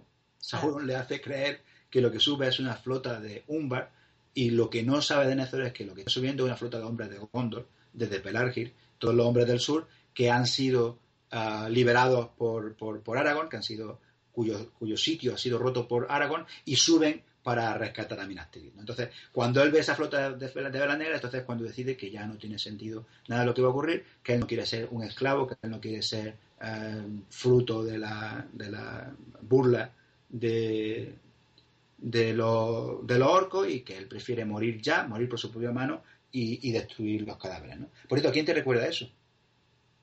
¿Cómo? ¿A lo de saltar el primero del barco? ¿A, no, no, no. ¿A quién te recuerda un señor sitiado? Ah, a Hitler en el búnker. Efectivamente. Sí, sí, sí, sí. Y que prefiere suicidarse y quemar su cadáver antes de que Antes de que lo cojan. Sí, sí, pues, pero este es el ejemplo de lo que decíamos de la aplicabilidad. ¿Entiendes? Decir Sí. que, decir que eh, esto recuerda a Hitler no quiere decir que Tolkien tuviera en mente a Hitler. Eso es, porque habrá mucha gente que diga esto sino que por la al ser un Mundial". personaje real, como Hitler es un personaje real, ante una situación similar, toma una decisión parecida. Y eso es lo que hace que sea un personaje entero, ¿no? Efectivamente. Entonces, como decíamos, eh, Denethor eh, se, se, eh, consulta la piedra y ese es el origen de su caída, ¿no? Si quieres puedes leer el- la cita que hay. ¿De Gandalf? Sí. O de... Cuando Gandalf explica Bueno, por qué, cuando Gandalf- cuando Gandalf explica por qué Denethor cayó o cuál es la razón por la que Sí. Denethor desesperó. En los tiempos en que aún estaba acuerdo, Denethor jamás pensó en utilizarla, ni en desafiar... La Palantir. Ni en desafiar a Sauron, pues conocía sus propias limitaciones. Pero al fin la prudencia le falló, y cuando vio que el peligro no dejaba de crecer, eh, temo que haya escudriñado la piedra y se dejara engañar, más de una vez después de la muerte de Boromir. Y aunque era demasiado grande para someterse a la voluntad del poder oscuro, solo vio lo que ese poder quiso mostrarle. No cabe duda de que los conocimientos así obtenidos le eran a menudo provechosos, pero el poder de Mordor que le había mostrado alimentó la desesperación en el corazón de Denethor, hasta trastornarle el entendimiento. Es decir, que ah, hay castigo, porque efectivamente Denethor muere, ¿no? Al error de, de, de Denethor, pero también hay comprensión a las razones. Sí. No es que sea inherentemente malvado, sino que la situación en la que él estuvo, la muerte de su hijo, el reino amenazado, le pusieron ante eh, una elección extrema, ante una situación extrema, y en ese momento él toma la decisión equivocada. Y al tomar la decisión equivocada, de esa decisión equivocada, va explicando todo lo que ocurrió más tarde, ¿no? Ah, Por eso, por eso me parece que hacemos bien en centrarnos en el Señor de los Anillos, porque en el Silmarillion hay un caso parecido cuando el rey Arpharazón llega a las tierras imperecederas y dicen que pone un que, que antes de poner un pie duda, Sí. duda, Mm. y que además dice literalmente algo así como y el mundo estaba pendiendo de un hilo. Mm. Parece que toda la tierra se queda en silencio y al final pone el pie. Eh, El libre entonces, albedrío. Eso es el libre albedrío, pero como no está desarrollado del todo tanto como el Señor de los Anillos, ahí no hay comprensión ninguna. ahí no hay nada más, ahí se cuentan hechos, entonces Farazón pone el pie, les entierra en las cavernas de los olvidados, Eru cambia el mundo de sitio y un menú menor segunda y tal cual. Pero quiero decir, no está tan bien profundizado, por eso creo No, que es mejor centrarse en el Señor de los Anillos. No explícitamente, Elia, pero sí, pero sí en la trama. Es decir, Sí, hombre, te dice que Sauron, pues eso le, le- le come el tarro. ¿por qué? ¿Por qué? dice, ¿Por qué? pero- ¿Por, por qué le come el tarro? ¿Y cuándo Porque decide, él- cuándo decide Porque Alfarazón? tiene miedo, claro. No. Aquí- Hombre, tiene miedo de morir, no quiere morirse. Exactamente, exactamente. Cuando se lee la trama, la razón por la que Arfarazón construye la flota, por la que se lanza sobre, sobre los Valar, no es por eh, ansia de poder, no es por eh, porque se haya convertido en una marioneta de Sauron, no, es porque Sauron lo ha manipulado, ha alimentado el miedo a la muerte y mm, alimentando el miedo a la muerte es como ha conseguido que Alfarazón eh, se corrompa y tome esa decisión. Pero incluso después de haber tomado esa decisión, incluso cuando ya ha llegado, incluso cuando de hecho ha roto la letra de la prohibición, en el momento de poner el pie, duda. Y una vez más, el orgullo, después de todo lo que he liado, ahora voy a volver para atrás, el orgullo le hace dar ese paso adelante y eso es lo que le condena. Pero efectivamente es un ejemplo muy bueno también de, cómo funciona el libro albedrío. Y es verdad que el Señor de los Anillos permite que Gandalf, eh, que es el exégeta, nos explique por qué pasan las cosas, ¿no? Y en el, eh, en el Acalavez no hay un personaje, no hay un narrador que explique tan claramente las cosas, pero sí que ves cómo funcionan las cosas. O sea, yo creo que sí que hay comprensión de, de Arfarazón. O sea, Arfarazón no era malo de suyo, no era perverso Hombre, de ya, por sí. desde el, pri- ya desde el principio tiene su tal, se casa con Miriel, casi a la fuerza, es un poco déspota, o sea, tiene Sí, su- vamos, no es un, no es No es un santo. pechado de virtudes, no pechado de virtudes. Pero En ese sentido, yo creo que con Denethor el tratamiento es diferente. Es un, yo, yo creo que está más desarrollado. Hombre, claro, obviamente, porque la obra más larga. Pero claro, el libro está más desarrollado. claro, claro, claro, claro. Sí, efectivamente, eso es lo que decía yo con respecto a que prefiero centrarme en Anillos, porque se ve, se ve más claramente, ¿no?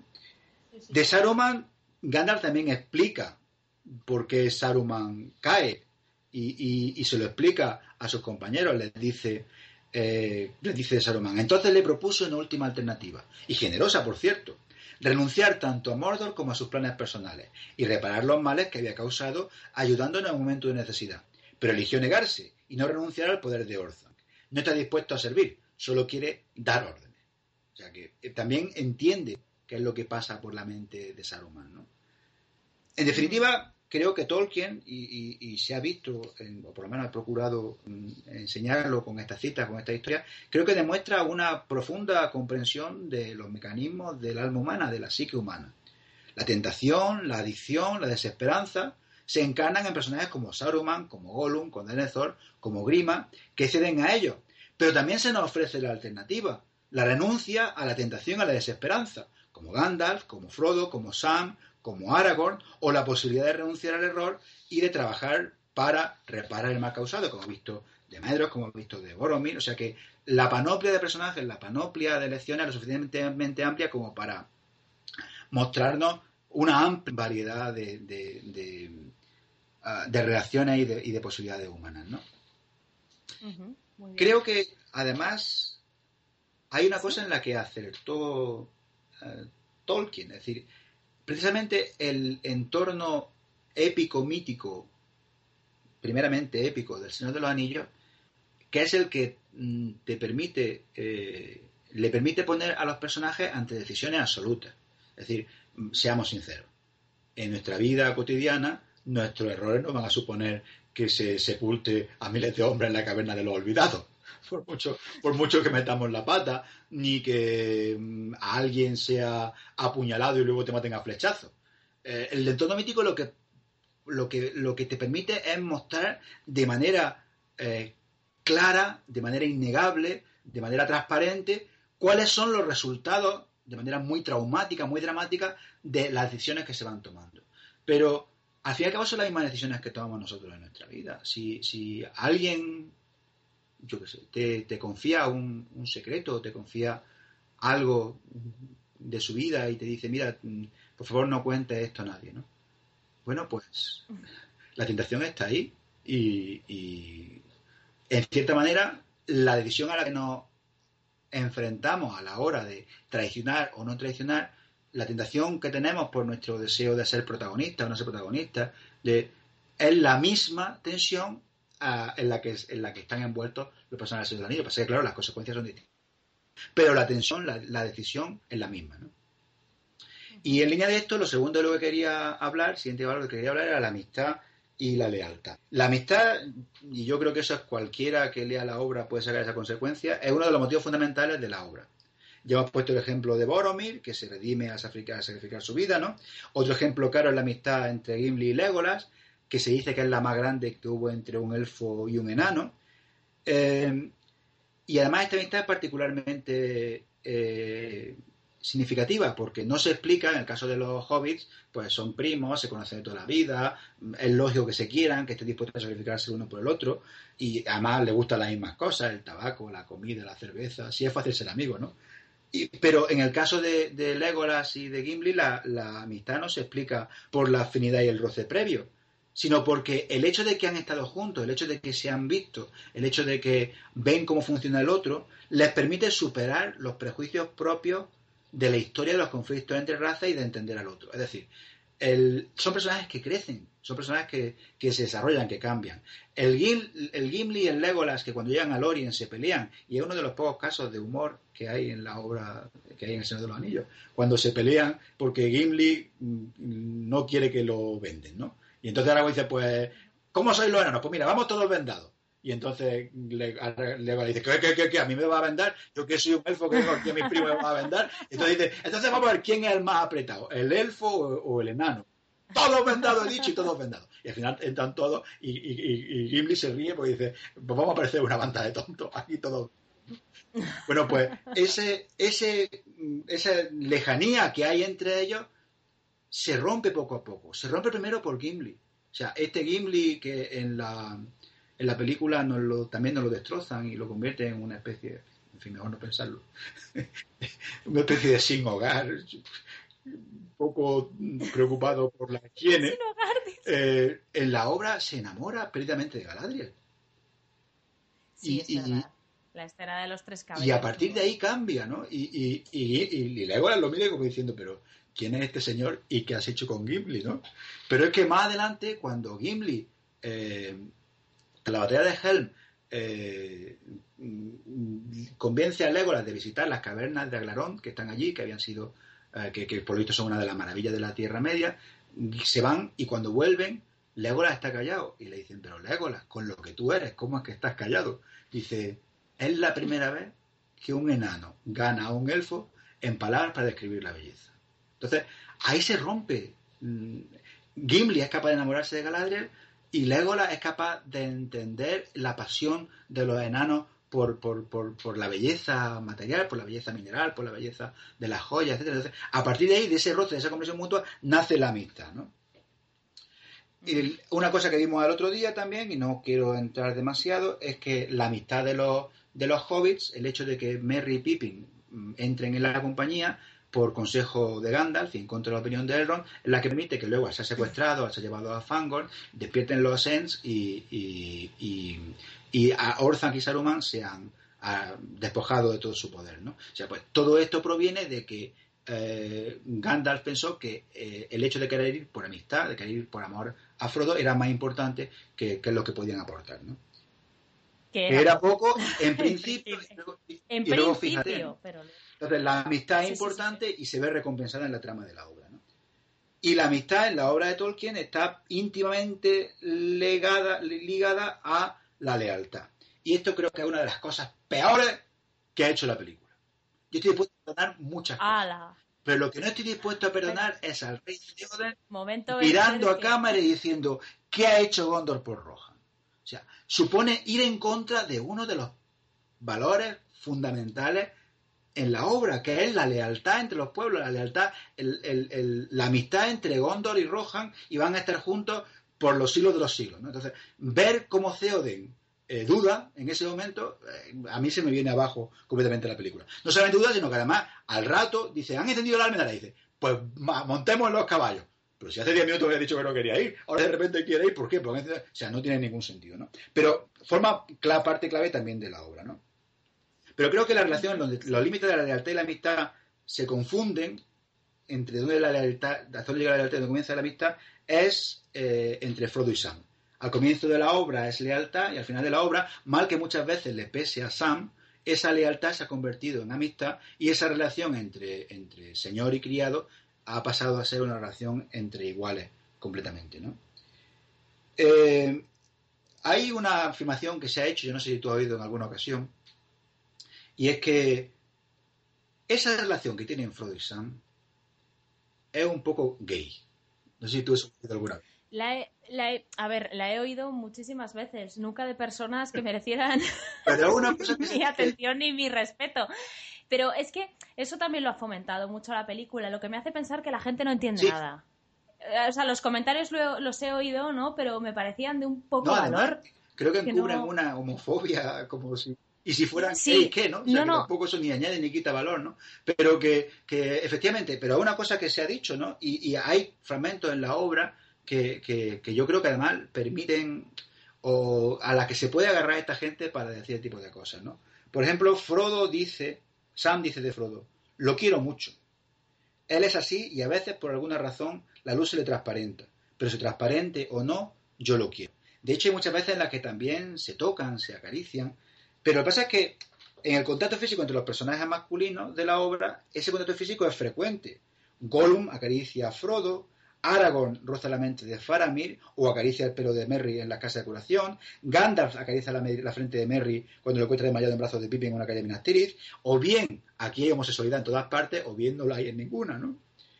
Eh, no, pero es que además, eh, bueno, esto no tiene nada que ver, pero ya me parece que merece la pena y luego seguro que se alarga el programa. Ah, ah, ver, ver, ver, Hace, poco vi un discurso de Emma Watson en las ah, Naciones Unidas. Es antiguo yo lo vi, muy bueno, muy bueno el discurso y hablaba del feminismo y hablaba de que no solo las mujeres están oprimidas, sino que los hombres en el fondo también están oprimidos por su machismo. A veces no son capaces de expresarse y se ven llevados a situaciones en las que se sienten incómodos o sufren depresión porque eh, tienen que ser de una determinada forma. ¿no? Y si los hombres no tuvieran que sentirse fuertes, solo por el hecho de ser hombres, no necesitarían a lo mejor mantener a una mujer. Entonces, al final... El, el, hombre de determinada edad, como la mía, que diga que no ha sufrido por eso, miente. Por eso. Entonces, me hace gracia porque eh, aquí se refleja mucho una persona que mira, o sea, que ve a a Sam besar la frente de Frodo y ahí ve una homosexualidad ¿vale? Me parece que es una persona que es incapaz de expresar amor físico por otra persona sin necesidad de que sea amor sexual. Y eso es triste. Si el beso se lo hubiera dado Galadriel a Arwen, nadie habría dicho nada. Y eso es injusto, en, el fondo. Estamos limitando la capacidad de expresión. ¿Por qué tienen que ser gays porque se toquen? no lo entiendo. Y aún así, si fueran gays, ¿y qué? Sí, sí, es que estoy completamente de acuerdo. De hecho, lo bueno de estas cosas es que dicen más sobre el que lo dice que sobre la obra, ¿no? Pero a pesar de eso, sí que quería explicar, y esto es una cosa un poco colateral, pero sí quería explicarla, y es una cuestión también un poco filológica, que es el uso de la palabra amor, ¿no? Y utiliza love en inglés. Y de hecho, Tolkien la utiliza con prodigalidad, con generosidad a lo largo de la obra, la palabra amor. Pero a menudo se pierde la traducción, porque con buen criterio, o con mal criterio, creo que con buen criterio, a menudo el traductor traduce amor como amistad. Precisamente porque en español la palabra amor tiene estas connotaciones eh, sentimentales o románticas que no necesariamente obviamente no necesariamente hay muchos tipos de amor, no solamente el amor romántico, ¿no? Pero que parece que es la, primera que se activa. Entonces, muy a menudo el traductor cambia amor por amistad. Eh, y, lo utiliza muy a menudo, ¿no? Por ejemplo, Aragorn, refiriéndose a Eomer, Theoden y Merry, dice, There go three that I love, and the smallest, not the least. Ahí van tres que amo y el más pequeño no es al que amo menos. De Sam, Sam dice por Frodo, el, narrador dice del, amor de Sam por Frodo. His love for Frodo rose above all other thoughts, and forgetting his peril, he cried aloud, I'm coming, Mr. Frodo. Amor por Frodo se elevó por encima de todos los otros pensamientos y olvidando su, el, riego, gritó en voz alta, Ya voy, señor Frodo. Merry por Theoden. Filled suddenly with love for this old man, He knelt on one knee and took his hand and kissed it. May I lay the sword of Meriadoc, son of, uh, of, the Shire, on your lap, Theoden King? He cried. De repente, lleno con amor, lleno de amor por este, uh, por este hombre viejo, se arrodilló sobre una de sus rodillas, tomó su mano y la besó. ¿Puedo poner la, pie, la espada de Meriadoc de la comarca uh, sobre su regazo? A su servicio, sí. Sí, sí, nada, nada. Merry, te digo. Que digo que en su regazo como a su servicio. ¿no? Cuando tú pones la espada sobre el regazo es una manera efectivamente de, de, de ponerte al servicio, de expresar, eh, la puedes poner a sus pies, la puedes poner en el regazo, es una manera de ponerte al servicio efectivamente al servicio del otro. ¿no? Eh, Merry dice de Bilbo, bless the old hobbit, I love him more than ever. I hope we get a chance of telling, about it, of telling him about it. Bendito sea el viejo hobbit, le amo más que nunca. Beregon por Faramir, He knew now why Beregond spoke his name with love. He was a captain that men would follow, that he would follow, even under the shadow of the Black Wings. Sabía ahora por qué Beregond hablaba o pronunciaba el nombre de Faramir con amor. Porque era un capitán de los hombres, que, que, un capitán que, lo, eh, que él mismo seguiría, incluso bajo la sombra de las alas negras. También de Beregond por, por Faramir, cuando eh, Faramir, eh, cuando es perdonado por Aragón, le dice a Aragón, all penalties remitted, for your valor in battle, and still more because all that you did was for the love of the Lord Faramir. Todo castigo se cancela por tu, por tu valor en la, en la, batalla y aún más porque todo lo que hiciste fue por el amor del Señor Faramir. De Homer por Aragorn, Since the day that you rose before me out of the green grass of the downs, I have loved you, and that love shall not fail. Esto es lo que dice Eomer. O sea, puesto a buscar un tío macho, ¿no?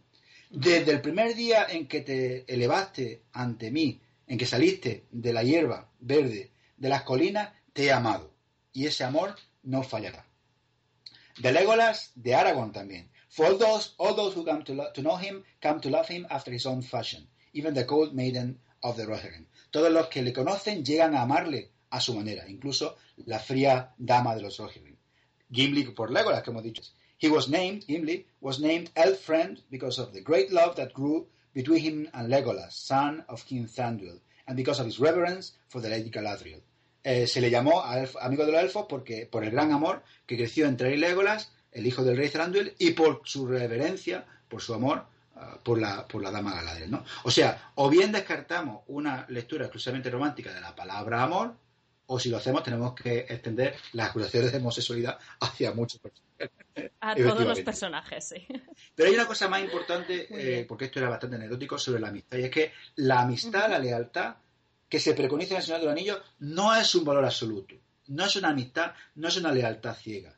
Hay una, hay una frase que le dice Theoden a Eomer. Un corazón leal puede tener una lengua insolente. Es decir, lealtad con criterio. La lealtad no es ciega, sino que es discernida. Y puede dar lugar a la desobediencia del vasallo si las órdenes se perciben como injustas o como erróneas. Hay muchos ejemplos de desobediencia, deslealtad, discernida en la obra. Hama, por ejemplo, permite pasar a Gandalf con su vara, aunque tiene orden de que nadie meta ningún tipo de instrumento. Eomer tiene orden de hacer prisionero a todos los que encuentre y, sin embargo, deja matar a Aragorn, a Legolas y Gimli. Y las consecuencias, eh, por ejemplo, trata de impedir al deseo de Denethor de matar a su hijo, ¿no? Las consecuencias de esta desobediencia son siempre positivas, porque se basan en la opción entre la mera obediencia al superior, la lealtad ciega y la consideración de una lealtad más profunda, que antepone ante todo el bien de la persona a la que se debe esa lealtad. Es decir, a veces el bien de la persona a la que soy leal, a la que quiero, requiere llevarle la contraria, no hacer lo que me pide. Y de hecho, Saruman a menudo se aprovecha de la lealtad, perdón, Sauron, a menudo se aprovecha de la lealtad malentendida, es decir, la lealtad feudal, la lealtad ciega, ¿no? Por volver a los ejemplos de los nazis. Sí. Por Por volver a los ejemplos de los nazis. Eh, lo- lo- los soldados de la SS tenían una daga y que decía la lealtad, ah, creo que dice la lealtad es mi virtud, o algo así creo que decía. Es decir, claro, no esa lealtad, no la lealtad del hombre de la SS que está dispuesto a hacer todo por obediencia de vida, obediencia de vida, sino la lealtad del que tiene por consideración el bien de la persona que ama y los propios principios, ¿no? Cuando Gandalf ve muerto al portero de las tumbas, en Minas Tirith, grita, obra del enemigo, estos son los golpes en los que se derrita, enconando al amigo contra el amigo, transformando en confusión la lealtad. Como hemos visto al principio, hay quien dice que lo que Tolkien preconiza es una vuelta al sistema feudal, a la lucha entre el papado y el imperio, ¿no? Pero aparte de que el hecho de que no preconizaba nada intencionadamente, confunden la ambientación, el ropaje temporal de la obra con los valores que de ella se desprenden. Es decir, la ambientación en la obra es medieval, pero sus protagonistas, los conflictos de los protagonistas no son medievales, son contemporáneos. Y el ejemplo es la capacidad de discernir la orden injusta a través de la conciencia individual. Esta es una obra que se ha escrito después de la Segunda Guerra Mundial. Una obra que se ha seguido después de todo, que se escribió después de todo el conflicto, o toda la, el- digamos, toda la discusión, todo el argumento que hubo sobre la obediencia de vida, sobre los nazis, sobre, incluso hoy en día todavía se sigue hablando de la obediencia de vida. ¿no? Entonces, esa, actuación de los personajes y cómo discernían la obediencia de vida no es medieval, en absoluto, es contemporánea. La amistad en Tolkien es un valor primordial, supone el sacrificio del amigo por el otro. Y las relaciones entre los pueblos, entre los pueblos libres, se definen en términos de amistad y está íntimamente ligada a la, amistad, a la lealtad. Y esta, aun cuando sea de un superior, no es ni siquiera un valor absoluto, sino que implica discernir las consecuencias de la orden, de desobedecerla y pasarlas por el tamiz de los propios principios. ¿no? El siguiente de los ejemplos de los, de los, de los eh, valores que quería valores. hablar era la esperanza. ¿no? Sí, Otro yo creo que es básico. Además, en los ejemplos que hemos visto se le ha mencionado varias veces, ¿no? Sí, sí. La palabra inglesa hope, ya sea en su forma sustantival o verbal, aparece en el Señor de los Anillos 471 veces. Pues sí es Y importante. es sí. una de las formas léxicas variables más presentes en el libro. Hay una técnica de estudio lingüístico que se llama la lingüística de corpus, que lo que hace es, bueno, estudiar, bueno, no voy a entrar en detalle, pero está basado en estudios cuantitativos de la frecuencia, ¿no? Entonces, la palabra hope es varias decenas de veces más frecuente en la obra de Tolkien que en el lenguaje habitual, ¿no? Y la esperanza que se preconiza en la obra es una esperanza irreductible, una esperanza contra los hechos y contra la lógica. Y cuando hasta la esperanza lógica falla, hay que seguir, incluso sin esperanza. Y esta pasa a ser sustituida por la perseverancia en la misión que te ha encomendado o que tú mismo has asumido. Cuando cae a Gandalf en Moria, es el único momento en el que Aragorn duda, ¿no? Y, y, y Aragorn a sí mismo se dice, ¿qué esperanzas nos quedan sin ti? Y en un momento le dice, hoy todas las decisiones que tomo están equivocadas. O sea que incluso el unidimensional Aragorn tiene momentos de duda, tiene momentos en los que, en los que no sabe por dónde seguir. Pero en ese momento se volvió hacia la compañía. Dejemos de lado la esperanza, dijo. Al menos quizás seamos vengados. Apretemos las mandíbulas y dejemos de llorar. Vamos, tenemos por delante un largo camino y muchas cosas todavía pendientes. Si se permite que la esperanza falle, la derrota está asegurada. Aragorn consigue al final ser el rey, encontrar a los hobbits, el amor de Arwen, porque nunca consideró que las acciones fueran imposibles. Cualquiera le habría dicho que todas esas cosas son imposibles. Pero tú, Aragorn, Piltrafilla, señor de los Montaraces, que, que, que- de los Montaraces del norte, que eso es menos que ser concejal en Cuenca. Tú quieres eh, convertirte en rey de Gondor y Arnor y casarte con la hija de él. Con una Pero tú dónde elfa. Con esa cara que no te has afeitado en tres semanas. Bueno, pues esa negativa a la lógica, ese aferrarse a la esperanza y a seguir adelante, precisamente es la que le permite llegar a conseguir sus objetivos, ¿no?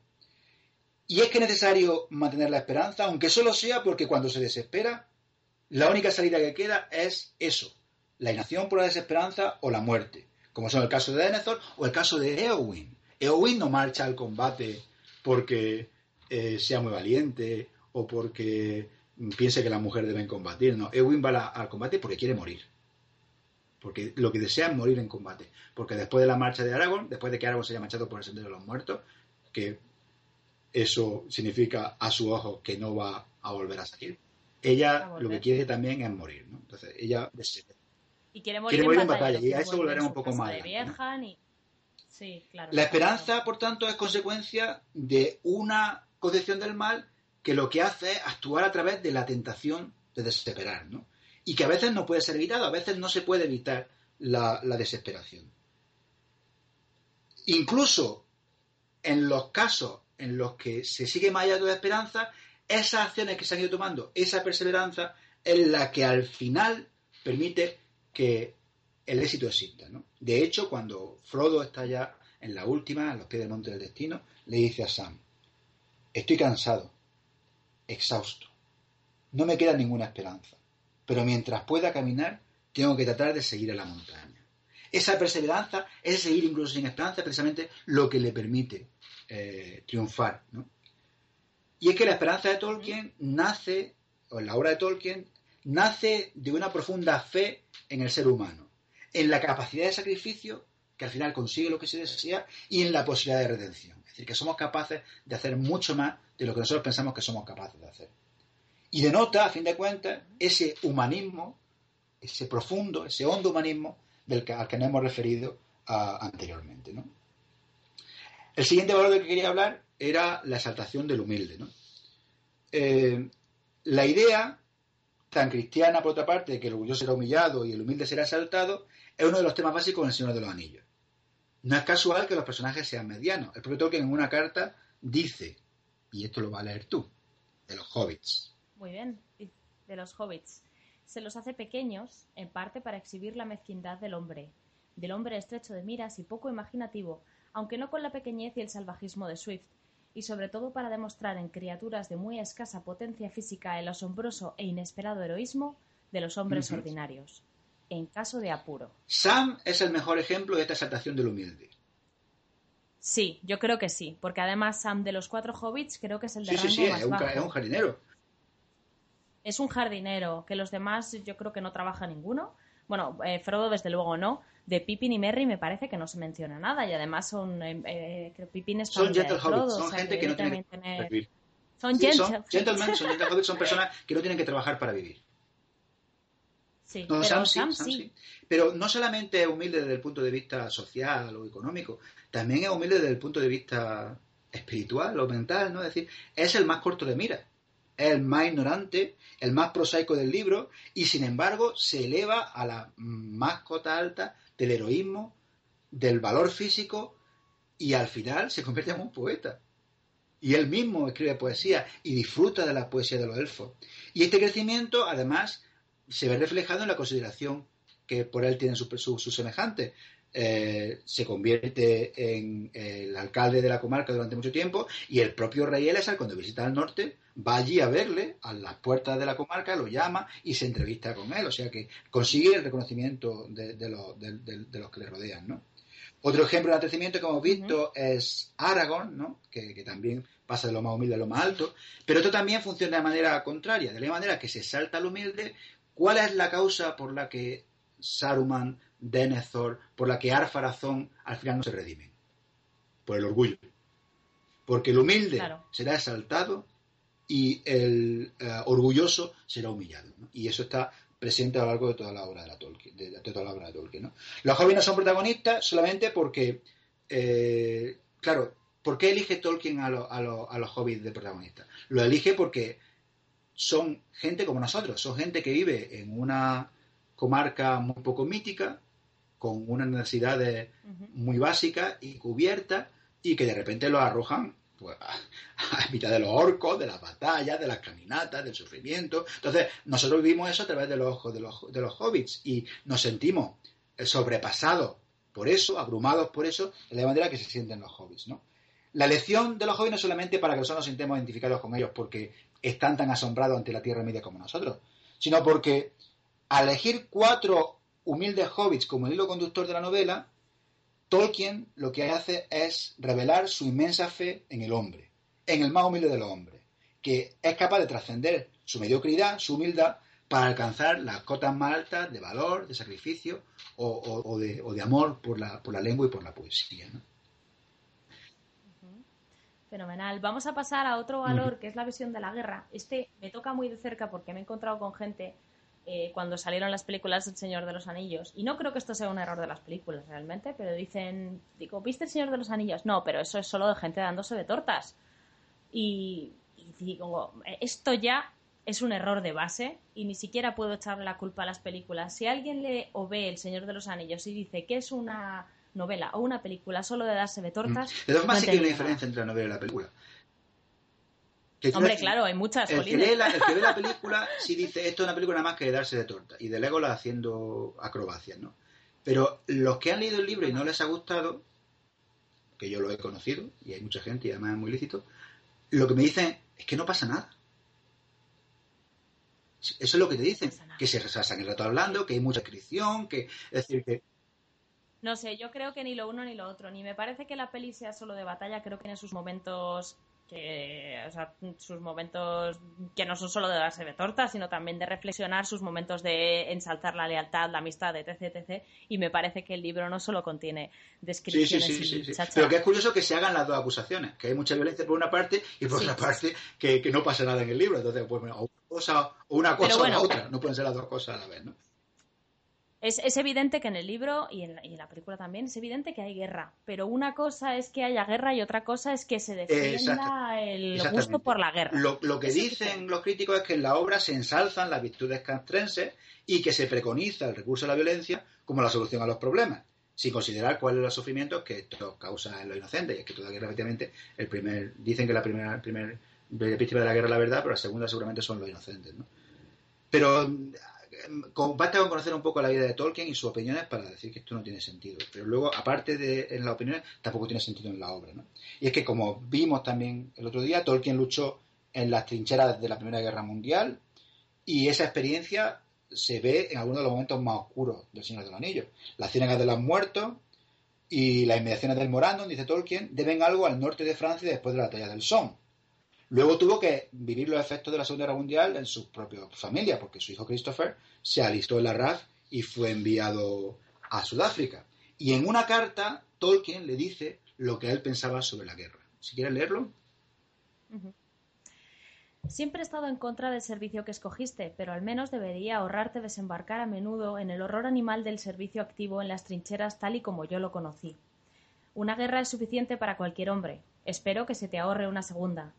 Una juventud o una edad madura amargada es suficiente para el curso de una vida. Las dos, eh, las dos son demasiado.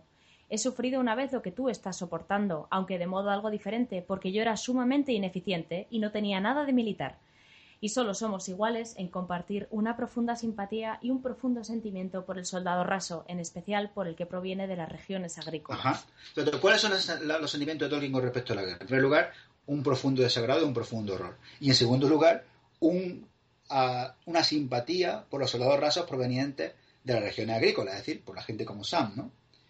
No hay nada en los gritos personales de Tolkien que denote fascinación por la guerra, sino más bien todo lo contrario, como hemos visto. Sí creo que es posible distinguir una facción en la obra de Tolkien estética por la épica. No por la guerra, sino por la épica. Lo que pasa es que la naturaleza de la épica suele implicar un entorno, un entorno bélico. Es decir, el amor de los Rohirrim por la lucha o de los enanos por la venganza, por la sangre, eh, no proviene de las opiniones de Tolkien sobre la guerra o sobre la venganza, sino de su gusto estético, que estaban inspiradas por la obra literaria, que eran su pasión y su trabajo. Y aquí voy a hacer referencia a la teoría del coraje. En la teoría del coraje nórdico, vamos a ver, eh, en la teoría de, la guerra, digamos, más, más mediterránea, eh, es que la guerra eh, la gana que tiene la razón. O que Dios ayuda a los que tienen la razón. Ese digamos que es la teoría cristiana o la teoría más mediterránea de la guerra.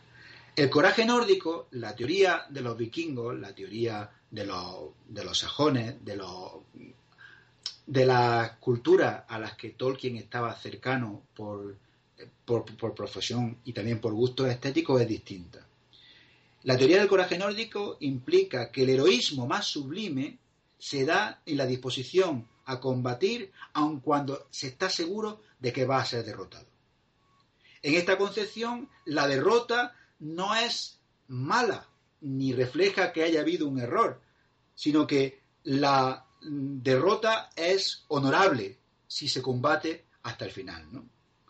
Esta teoría del coraje, cuya manifestación más extrema, históricamente la de los berserkers, ¿no?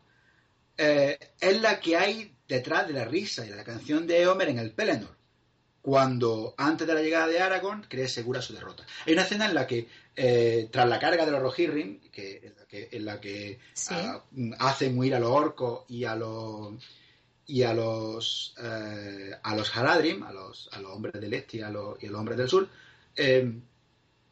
Eomer levanta la espada en triunfo y entonces mira hacia el sur y ve que sube la flota de velas negras. Y en ese momento eh, aparece este fragmento. Si quieres leerlo. Sí, sí, sí, lo leo.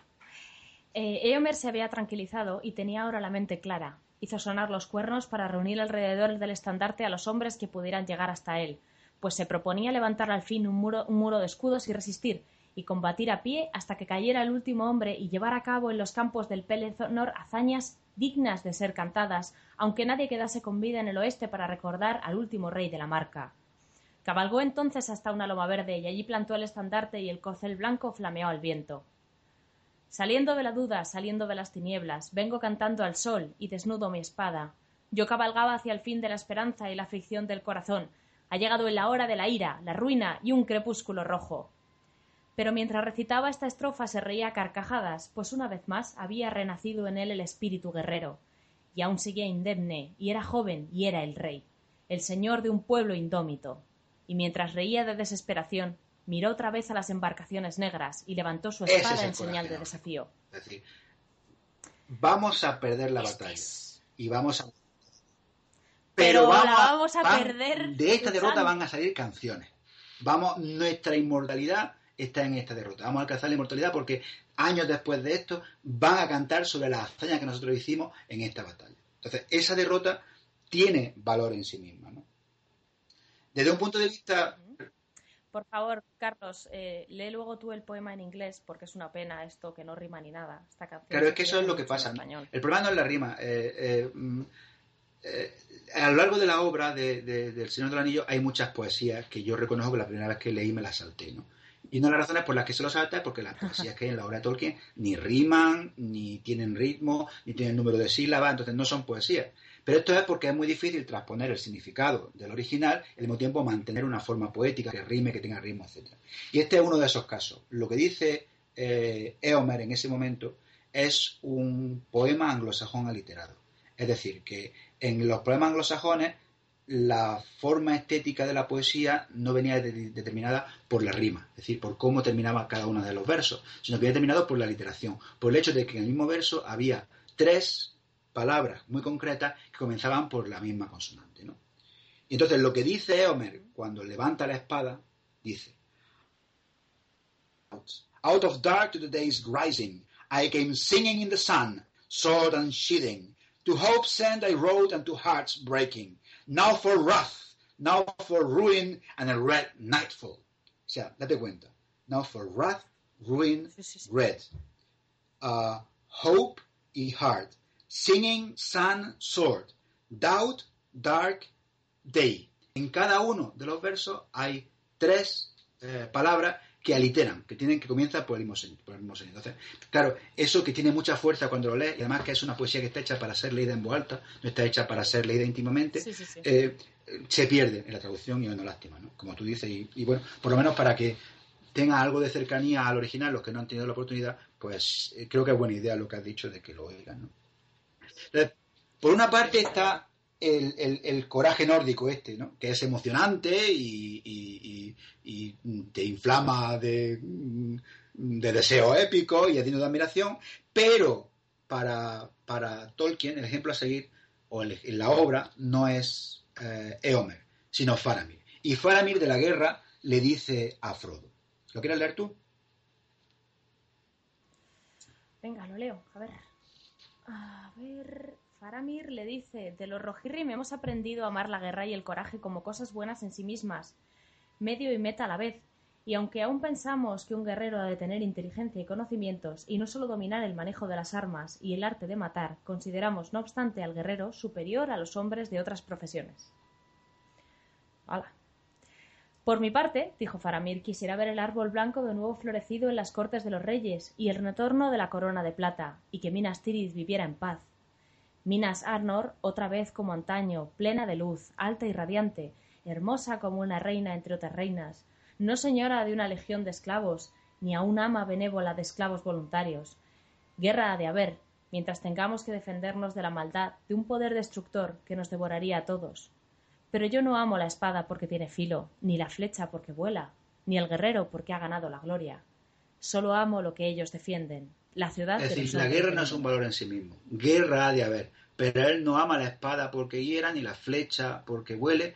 Él lo que ama es lo que éstas defienden. Y si es necesario luchar para defenderlo, lo hará, pero no le gusta. Entonces, ese es el concepto de guerra que hay, en, que, que digamos, se, se, explica y, no, no, quiero decir que se preconice, pero que se considera ah, como un ejemplo. De hecho, Aragorn, el rey, que es el modelo por excelencia, es un hombre convertido en guerrero por las circunstancias. A pesar de lo que veamos en las películas, lo que es en la novela, hay cosas más agradables y trascendentes a las que él le gustaría mm, dedicarse. De hecho, cuando va a las casas de curación y Aragorn le habla de las plantas que le está buscando, de las celas, le dice el herborista, veo que soy versado en la tradición y no un simple capitán de guerra.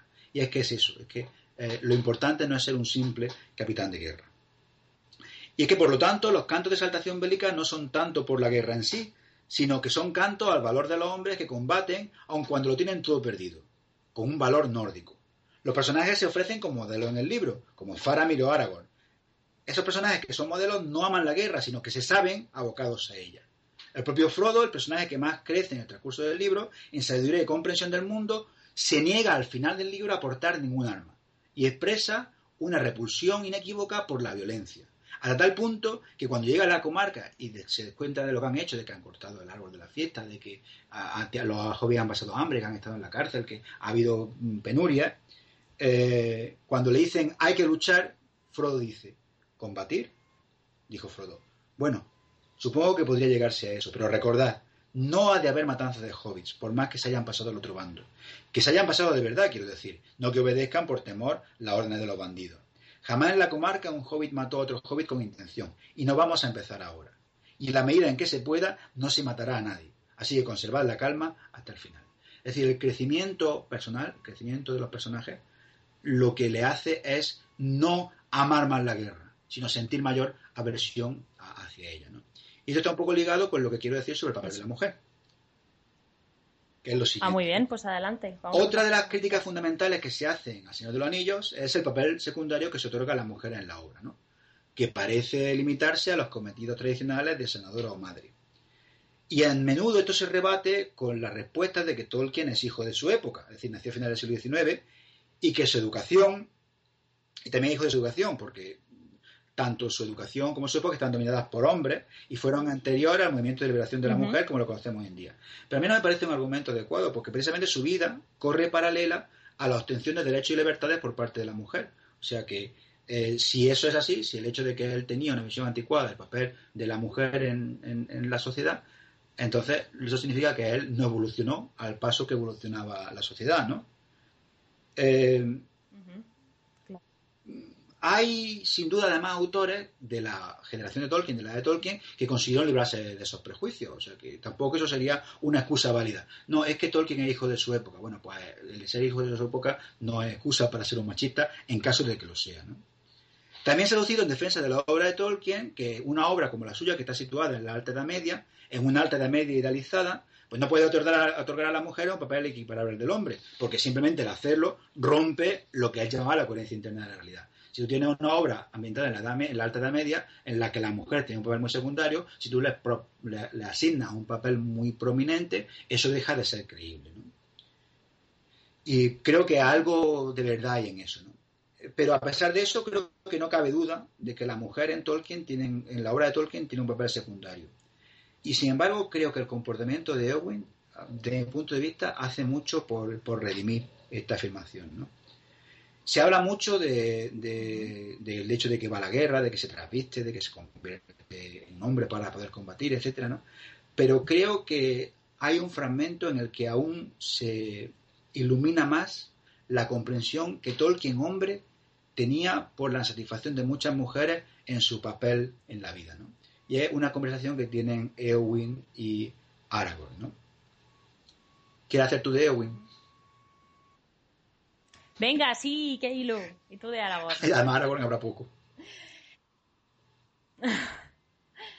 Siempre seré yo la elegida, replicó ella amargamente. Siempre tendré yo que quedarme en casa cuando los caballeros parten, dedicada a pequeños menesteres, mientras ellos conquistan la gloria, para que al regresar encuentren lecho y alimento.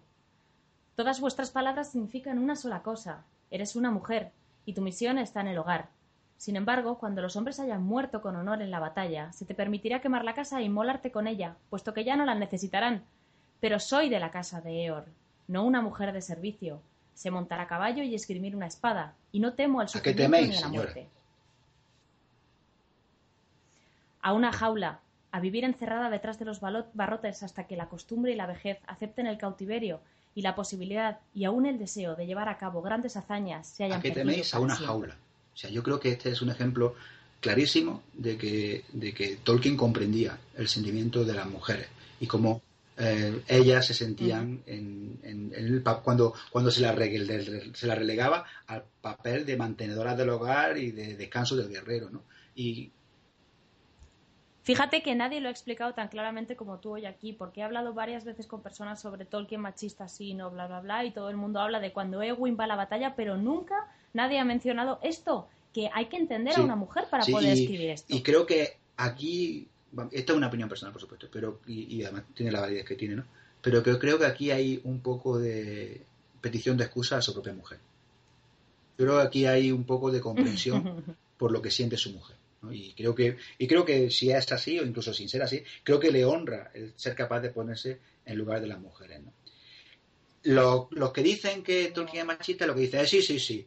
Eh, Eowyn, vale, se revela, se monta un caballo, se va a la guerra, se carga el rey brujo, pero al final abandona la espada, se casa con Faramir y se convierte en una señora de su casa, ¿no? Es decir, que se resigna al destino de todas las mujeres. Yo no lo veo de esa manera. Eh, yo creo que Eowyn lo que hace efectivamente es escapar de la jaula y conseguir el renombre que ella deseaba. Y entonces, y solo entonces, es decir, cuando lo que le ofrece Eomer, pero, perdón, lo que le ofrece Faramir es amor y no simple compasión, que es lo que podía encontrar en Aragón y en lo que a ella le revela, entonces cuando opta libre y conscientemente por abandonar la carrera de las armas por un papel más tradicionalmente femenino. Y, en ese momento, cuando ella uh, decide casarse con a Faramir, dice, y creo que mejor que lo leas tú más que nada por la voz. La sombra ha desaparecido, y nunca más volveré a ser una doncella guerrera, ni rivalizaré con los grandes caballeros, ni gozaré tan solo con cantos de matanzas. Seré una curadora y amaré todo cuanto crece, todo lo que no es árido. Y miró de nuevo a Faramir. Ya no deseo ser una reina. Por tanto, la evolución de, de Eowyn es paralela a la de Frodo. Es decir, eh, si no es que Eowyn decida ocupar el papel de la mujer, es que Eowyn que ha pasado por la guerra ya no quiere guerra, ya ha crecido, lo que quiere es sanar. Y sabe que el papel de la sanación, que la paz, como le ocurre en el caso de Frodo, es superior al papel de la guerra. ¿no? Eh, y se sustituye esos valores por el amor por las cosas que crecen, ¿no? como Sam. De todas formas, Eowyn no es el único ejemplo de mujer independiente y valerosa, y por tanto anacrónica en un mundo medievalizado. De hecho, las mujeres en Tolkien tienen mucho carácter. Hay pocas, pero tienen mucho carácter. Sí, pero tiene Galadriel, hombre, Galadriel. Pero hasta la, más pequeña de ellas, ¿no? hasta, hasta Lobelia es la única que cuando está eh, Zarquino eh, se hace dueño de todo aquello y todos los hobbits están amedrentados, Lobelia, con no sé cuántos años tenía, 70, 80 años, coge el paraguas y se va y se enfrenta a Paraguazo. es la única hobbit de la comarca que se enfrenta a Paraguazo y es una mujer, o sea que también hay ahí una, un carácter en el fondo, ¿no? Bueno, y por no mencionar a Lucia, ¿no? O sea que eh, mm, papel secundario de la mujer, sí. Eh, que Tolkien no era el más avanzado de lo de su generación, también.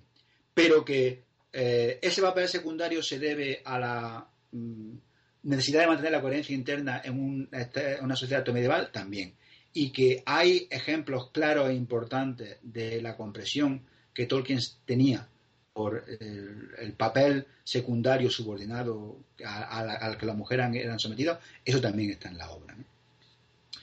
Y el último valor del que quería hablar, no por falta de importancia, es la defensa de la naturaleza.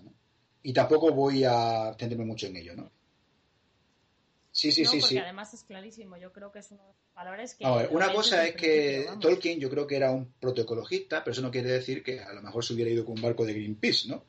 Eh, creo que era un protoecologista y tiene amor por la naturaleza. Y la descripción de los desiertos provocados por el mal de Sauron y por el mecanismo de Saruman son una demostración de su oposición al abuso de la naturaleza que comenzó a hacerse especialmente patente a lo largo de la vida de Tolkien, ¿no? Y como él vio cómo se destruía la campiña inglesa a su alrededor, ¿no? Y, era, y se, enojaba con la autovía y la autopista y todo eso. Respecto a este tema, que creo que está muy claro, solamente quiero apuntar que la naturaleza de Tolkien no es ni buena ni mala. No se alinea con ninguno de los bandos de la guerra, ni con el bien ni con el mal. Bárbol, de hecho, dice, no me preguntes por lados, dice literalmente, no sé nada acerca de lados. No estoy enteramente del lado de nadie porque nadie está enteramente de mi lado, si me entendéis. Lo mismo ocurre con Tom Bombadil, que más que nadie representa la Tierra. Él es el que representa a la naturaleza, de manera de ver, ¿no? personificada, ¿no? hecha persona. Está tan al margen de los asuntos del mundo que ha acotado su dominio a una área muy reducida, pero en esa área ni siquiera el anillo de poder tiene efecto sobre él. El hecho de que la naturaleza no esté del lado de nadie significa que es ajena a las luchas políticas. A la naturaleza le da lo mismo que mande Saruman, que mande los hombres de roja, porque al final todos cortan leña y todos hacen hogueras, ¿no? Eh, sin embargo, ha sufrido tales daños a manos de uno y otro que algunos, en la obra de Tolkien, en, el mito de Tolkien, algunos seres de naturaleza, algunos seres que no tienen eh, conciencia de sí mismos en el mundo real, en el mundo subcreado, han desarrollado un auténtico odio por los seres inteligentes. Y este odio, este ansia de venganza, los convierte en peligrosos. Es el caso de Caradras, de la montaña. El cruel Caradras lo llaman. El caso de los Ucornos. El caso del viejo hombre sauce. O sea, en resumen, la naturaleza de Tolkien puede llegar a ser muy cruel. Es una naturaleza que está excepcionalmente viva, alerta y que toma carta en el asunto cuando se ve amenazada. ¿no? Y los daños que se le infligen pueden ser devueltos con creces cuando se desborda su ira.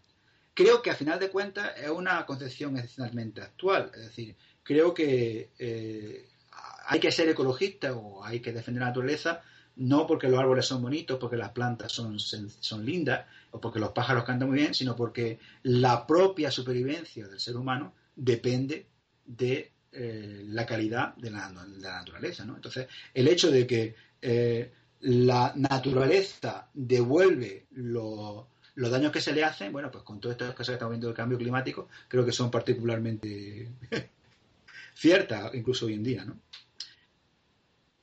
Estamos ligados a la naturaleza, nosotros aquí, tanto como eh, los elfos y los elfos en la Tierra Media. Esto es completamente aplicable.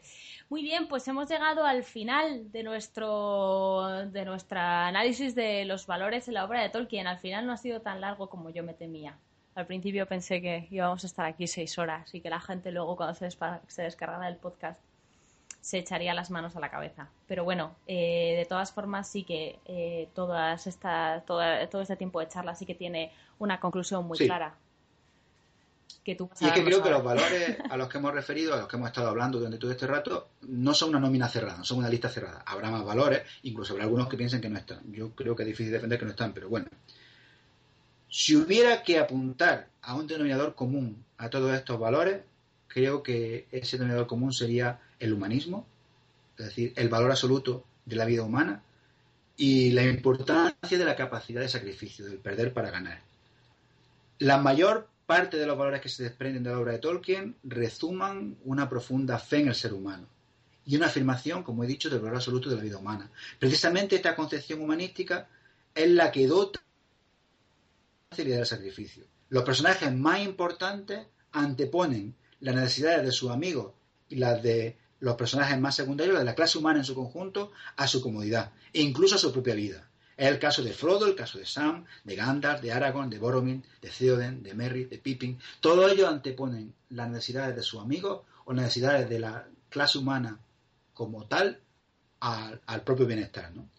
Y a fin de cuentas, esta actitud no es sino el reflejo de la gran paradoja de la existencia humana, que también, digamos, forma parte de la raíz del cristianismo que a menudo hay que renunciar a los propios deseos para alcanzar lo verdaderamente importante, o a lo que creemos que son nuestros deseos para alcanzar lo verdaderamente importante. Y esto creo que viene ejemplificado por una palabra de Frodo. Así suele ocurrir, Sam, cuando las cosas están en peligro. Alguien tiene que renunciar a ellas, perderlas, para que otros las conserven. Hay que salvar la comarca aunque no sea para uno mismo. Muy bien, pues me parece, me parece muy bien. Yo creo que eh, es verdad que, bueno, habrá gente que no coincida con nosotros en el análisis de estos valores, seguramente habrá otras, pero explicaos. Que lo pongan en los comentarios. De todas formas, que lo pongan en dicho principio sí que lo quiero, lo quiero decir, porque aunque no lo parezca, sí que entro en la, en la página y sí que leo los comentarios. Y lo que sí quería era agradecer la, la, inmensa mayoría de ellos que son muy generosos y yo no sé hasta qué punto me merezco, pero la verdad es que es un placer hablar para gente que considera interesante esto que yo considero apasionante. O sea que esto para mí no es ningún sacrificio ni mucho menos, es un gran placer. Sí, de hecho yo creo que lo que más, eh, los comentarios que más eh, me gustan o que más me llegan, todos me gustan, ¿no? Incluso aquellos que son negativos les saco algo de provecho, ¿no? Pero quizá los que más ilusión me hagan son los que dicen, he vuelto a leer El Señor de los Anillos a raíz de escuchar el podcast y estoy buscando los ejemplos que me habéis dicho. Esos quizá sean los que más valor tienen para mí. Si alguien, si alguien relee o lee la obra mm, después de escuchar esto, desde luego va mucho más allá de cualquier expectativa que yo tuviera. Pues nada, Carlos, muchas gracias, profesorcillo, por haber gracias, estado otra vez aquí con nosotros.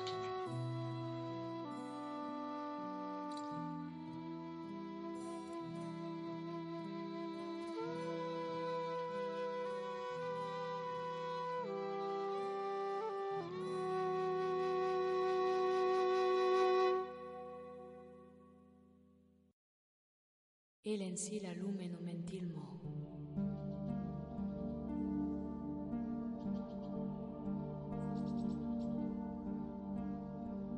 Hablar como los elfos.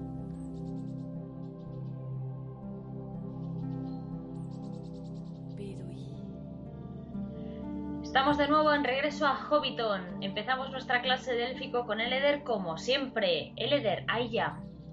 Ay, ya, Miriel. ¿Qué tal? Muy bien, fenomenal, fenomenal. Eh, bueno, eh, ha pasado un mes desde que dimos la última, bueno, la primera clase de élfico conversacional. Eh, estoy segura de que todo el mundo se acuerda de lo que comentamos y empezamos, empezamos con saludos y dimos un pelín de gramática, muy poquitín. Ahora vamos a hablar de terminaciones de los nombres, pero esto sigue siendo realmente élfico conversacional, ¿no? Sí, sí, sí, sí. Lo que estamos viendo son un poco las, las piecitas que, que luego se combinan y cómo se combinan para poder hacer frases muy, muy sencillas en, en élfico. Así que de eso se trata un poco. El mes pasado sí que, en cualquier caso, comenté que os iba a contar una historieta sobre cómo se mm, desean felicidad los elfos. Ah, es verdad. Esta es una historia simpática que ocurrió en pues hace no sé, sería como 10 años más o menos. Una mujer estaba repasando la pues, una amiga suya había muerto, entonces estaba repasando un poco sus bueno, le había dejado una serie de papeles así, no sé, frikis. Y una tal Dorothy Ajá. y descubrió que eh, la tal Dorothy había escrito una carta a Tolkien preguntándole cómo se decía en élfico Feliz Navidad. Y Tolkien, Pero, pero si no había Navidad en la Ah, Tierra. ya, oye, tranquila, Vale. llegaremos a ello. Muy bien. Lo importante es que Tolkien le contestó. Y no le contestó, léete el Silmarillion, Querida Dorothy. cómprate un diccionario, pues no había. ¿no? Eh, sino que le, vamos, le, explicó cómo se podría decir, los problemas que había para decirlo, eh, unas posibilidades, le dio una lección gramatical, bueno, o sea, flipante que tú le escribes a un señor tan con una, además, con una petición relativamente banal, ¿no? Es decir, que no es que le estaba hablando del destino del mundo. Y ahí se, se hizo su medio folio para contestarle. O sea, fue un detalle. Esto fue en el, eso es, esto fue en el 68, tengo aquí apuntado.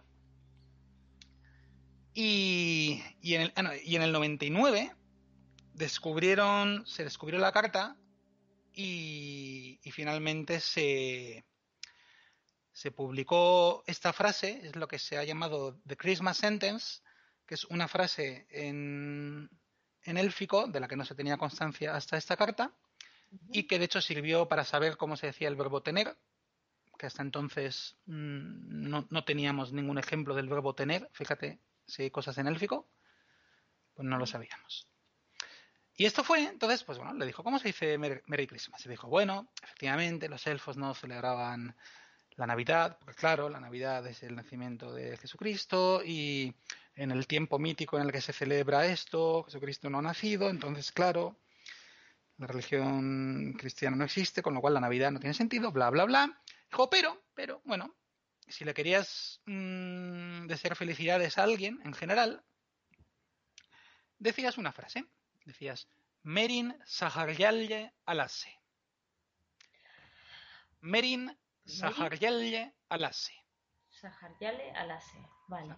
Merin, que es quiero, espero, lo traducía él, él aquí, pero otras veces lo tenemos como quiero. Sa, que es nuestro qué, quiero que. Haryalle, que es tengas. Y luego Alase, que de hecho es, creo que es el nombre de, de alguna de nuestros miembros. Merin Saharyalle Alase. Quiero que tengas felicidad. Bueno, vale. Bien, está bien. Pero Tolkien no se quedó ahí. Porque dijo, bueno, eso es como se decían entre los elfos. Pero claro, si eh, un elfo se lo decía a un mortal, a un humano, pues añadía una frase. Añadía Novanyalle Ambarello. Que significa miserable significa? gusano mortal. que significa antes de que te vayas del mundo. ¿Qué dice? Tal cual. ¡Ay, no me lo creo! Te deseo felicidad antes de que casques. Que por cierto, será pronto. Tal cual. Meri Saharyalle Alase Novanyalle Ambarello. No me lo puedo creer. del mundo. Pero eso no es un Christmas, eso es. Pues eso le se lo puso a esta señora Dorothy Tolkien en su carta. La madre que lo trajo. Y de ahí que los numenoreanos se tomaran a mal. Es que falta un chincha rabiña al final. No. Mira que no aguantaba una broma. Madre mía, ¿cómo sois? ¿Cómo sois? Ah, sí, pero lo hacemos con cariño. Vale, me ha gustado la anécdota. Me tienes que pasar la frase, la voy a colgar en todas partes. Sí, sí, sí, sí. De hecho, puede que me la tatúe. Te, pa- te- te pasaré. Muy bien, fenomenal. Eh, pues después de esta, de esta anécdota que refleja claramente cuál es el carácter de los elfos y que justifica completamente los actos de los numenoreanos, eh, vamos a pasar, vamos a pasar a la clase. Muy bien. Pues nada, eh, el mes pasado, pues, como bien has dicho, comenzamos a hablar de cómo el cuña para un montón de cosas utiliza terminaciones. ¿no? O sea, en vez de usar, como en castellano, preposiciones de, en, a, utiliza, pues le cambia la terminación a la palabra anterior para expresar estas mismas cosas. Ajá.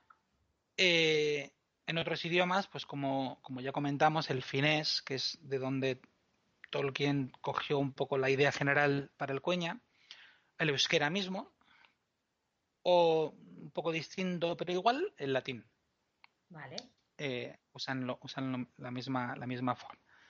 Vale, así que vamos a nombrar en la lección de hoy las terminaciones más comunes. Y las vamos a aplicar a dos, a dos nombres, porque algunas se aplican normalmente a lugares y otras a personas. Vale. Vale, entonces vamos a usar Manwe, como ya empezamos el mes pasado, y para el de persona y Alcualonde, por ejemplo, no es porque yo sea silvano, Por ejemplo. tenga ningún rencor sobre los fenorianos, pues Alcualonde como el nombre del lugar. Muy bien, pues al colón de. Perfecto.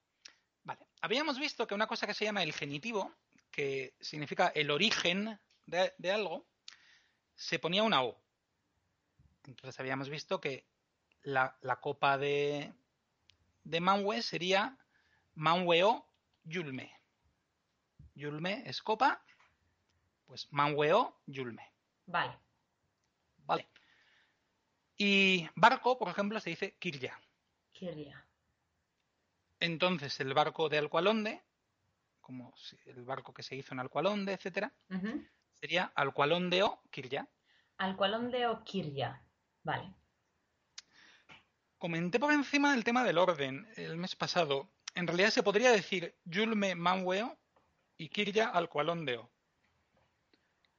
Mm, se suele usar más el otro orden, pero se podría usar cualquiera de los dos realmente. Vale. Es más estilístico, digamos. Es más esti- sí, es de prestigio.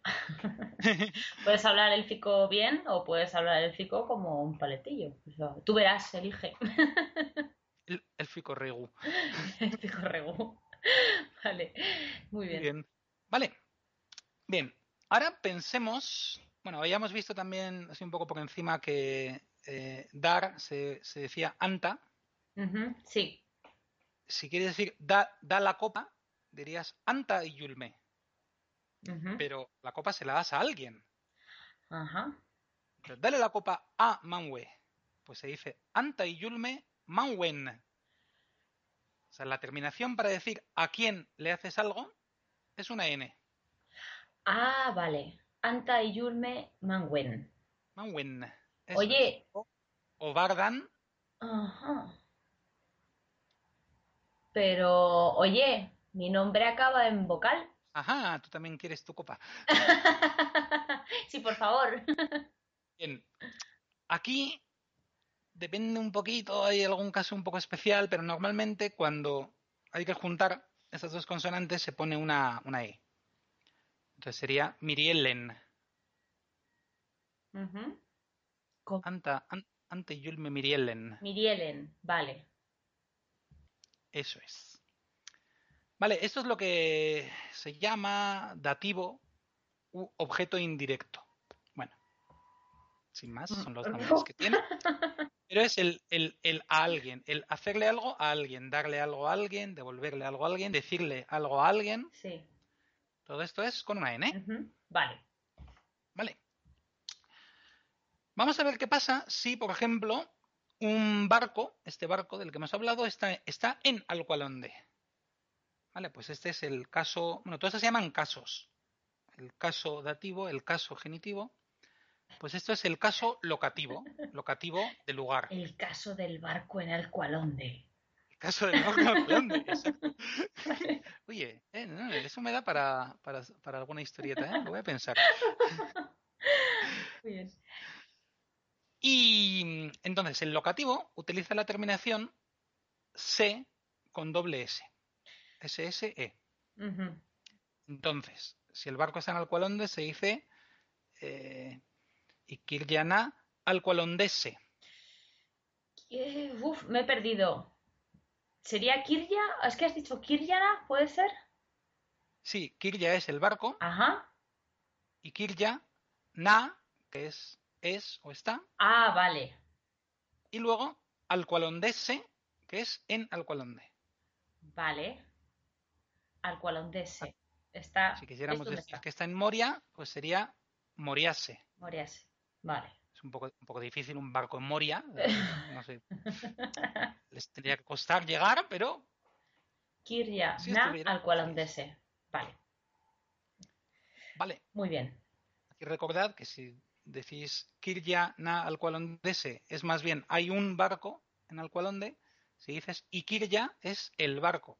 Está en Alcualonde. Eso es. Vale. Si no está porque no ha llegado, eso quiere decir que va de camino. Y si va de camino, hay que decir que va a hacia Alcualonde. Y eso se dice Alcualondenna. O sea, SSE, pues NNA. Vale. Al Cualondenna. Y hay que pronunciar la doble N. Es importante. Sí, y, y ahora veréis además otra, otra cosita de, la, de dónde va el acento.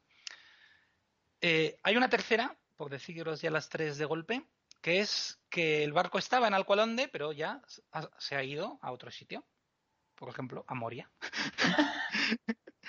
Entonces, eh, hay que decir que viene de Alcualonde, pero este de que en realidad es desde Alcualonde. ¿Vale? Un de de lugar. Sí. Entonces se dice Alcualondello. O sea, L-L-O. Al Cualondello. Eso es. En Alcualonde, Alcualondese. Hacia Alcualonde, Alcualondenna. Desde Alcualonde, Alcualondello. Muy Os bien. aprendéis esas tres terminaciones que son dos, una consonante doble y una vocal cada vez distinta. Y, y ya tenéis. Como, mini- como mínimo para pedir indicaciones. Vengo de y voy a. Exactamente. Para poner en el Google Maps. y, mm, y aquí una cosa curiosa es que como estas son consonantes dobles, la S, la N, la L, si recordáis, en una de nuestras primeras lecciones hablamos de que la consonante doble, o sea, una consonante con eh, doble en una sílaba, se, se robaba el acento. Así que, aunque sea alcualonde, aquí sería alcualondese. Vale. Alcualondenna, alcualondello. Vale. Igual que tu nombre es Miriel, pero eh, de Miriel es Miriello. El acento pasa a la E, Vale, porque la doble consonante se lo, se lo afana. de Miriel. Vale, ¿Vale? vale. Estos son solo de lugar. No es de. O sea, de se refiere al lugar. No cuando es, cuando es la copa de Miriel, ya hemos dicho que es otra cosa. Esto es solo lugar. Eso es, eso es. Eso solo se usa cuando se puede traducir por hacia o por desde. Desde. Muy bien. Es importante porque de, pues puede ser. Vale, muy bien. Sí, ah, luego pues hay sus... El inglés, por ejemplo, a veces, claro, cuando dices que es un barco hecho en Alcualonde, ¿qué dices? Eh, o sea, en, inglés mismo se podría decir Alcualonde es ship o ship of Alcualonde, ship from Alcualonde, entonces Ujú. sí sería esto. Bueno, pero más o menos con esas indicaciones, para la gran mayoría de los casos, va a servir. Perfecto. Muy bien. Seguimos adelante entonces. Muy bien. Hay un, hay un caso, que es el caso instrumental, eh, que básicamente es lo que se traduce en castellano como con, usando algo. Vale. Vale. Entonces, la terminación del instrumental es nen. Nen. Nen. Nen. Entonces, Vale. teníamos nuestra copa, nuestra yulme. Entonces, si Manwe bebió con la copa, usando la copa, se dice yulmenen. Julmenen. Con la copa. Eso es. O viajó en un barco en el sentido de usando el barco, pues kirjanen. Vale. Kirjanen. Normalmente eso, para decir viajar en barco, en castellano se usa en, bueno, pero pero en, en Cueña se diría kirjanen. Usando el barco. Vale. Tiene sentido, ¿vale? Muy bien. Y, y luego hay dos, bueno, hay algún caso más muy curioso, porque ni siquiera se sabe lo que significa, porque Tolkien no lo dijo nunca, solo que en unas tablas de casos lo, lo metió y, y no le puso nombre, y entonces lo vemos ahí, es un caso que termina en S, la terminación S, y no se sabe. Entonces hay muchas especulaciones. De hecho, lo suelen, lo suelen llamar The Mystery Case, el caso misterioso. Eh, pero bueno, aparte de ese solo nos queda uno. Pero este uno tiene su ligera complejidad. En castellano no se distinguen dos cosas. Uf, vamos a ver, imaginad una copa, esta, esta misma copa. La copa te la ha dado Manwe. Entonces tú dices que es la copa de Manwe. Pero imaginad que realmente el dueño de la copa no es Manwe, sino que es Aule. Entonces Mau- eh, Manwe le ha quitado la copa a Aule y te la ha dado. Yo qué sé, para que se la escondas. Para, hacerle- para gastarle una broma. Por ejemplo. Estos dioses. Pero para ti, por una parte es la copa de Manwe porque es la copa que te ha dado Manwe. Pero es la copa de Aule porque es, es de Aule, es suya, es Es propiedad Su de propiedad. Vale. Vale, entonces el cueña sí distingue estos dos casos. Se dice, eso, para decir que viene, que viene de, de Manwe, se dice Manweo, pero si fuera que es propiedad de Manwe, se diría Manhueva. Mangueva. O sea, VA, y además la vocal anterior se convierte en larga y lleva un acento. Ah, vale. Por eso no es Manhueva, sino Manhueva. Vale, eso es muy importante a la hora de pronunciar. Mm, Es un, es un caso especial. Vale. Vale, e- y así como al otro se le llamaba el genitivo, a a eso- a esto para diferenciarlo se le llama el posesivo. Vale. Perfecto. Vale, entonces pues si por ejemplo Manwe, imaginad que Manwe le hubiera dado la copa a Barda, Ah, pues la copa seguiría siendo Manweo, sí. pero ya no sería Manhueva, sería Bardaba. Sería ya propiedad de Barda. Ah, vale. De acuerdo. Vale, entonces, bueno, pues con eso se, se distinguen estas dos.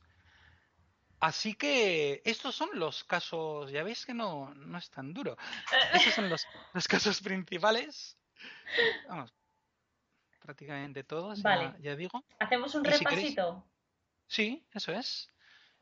Mira, pues eso, con Aule, que le hemos tenido ahí quitándole la copa al pobre. Vale. Va- Vamos a, a usarle. Pues Aule, los enanos de Aule.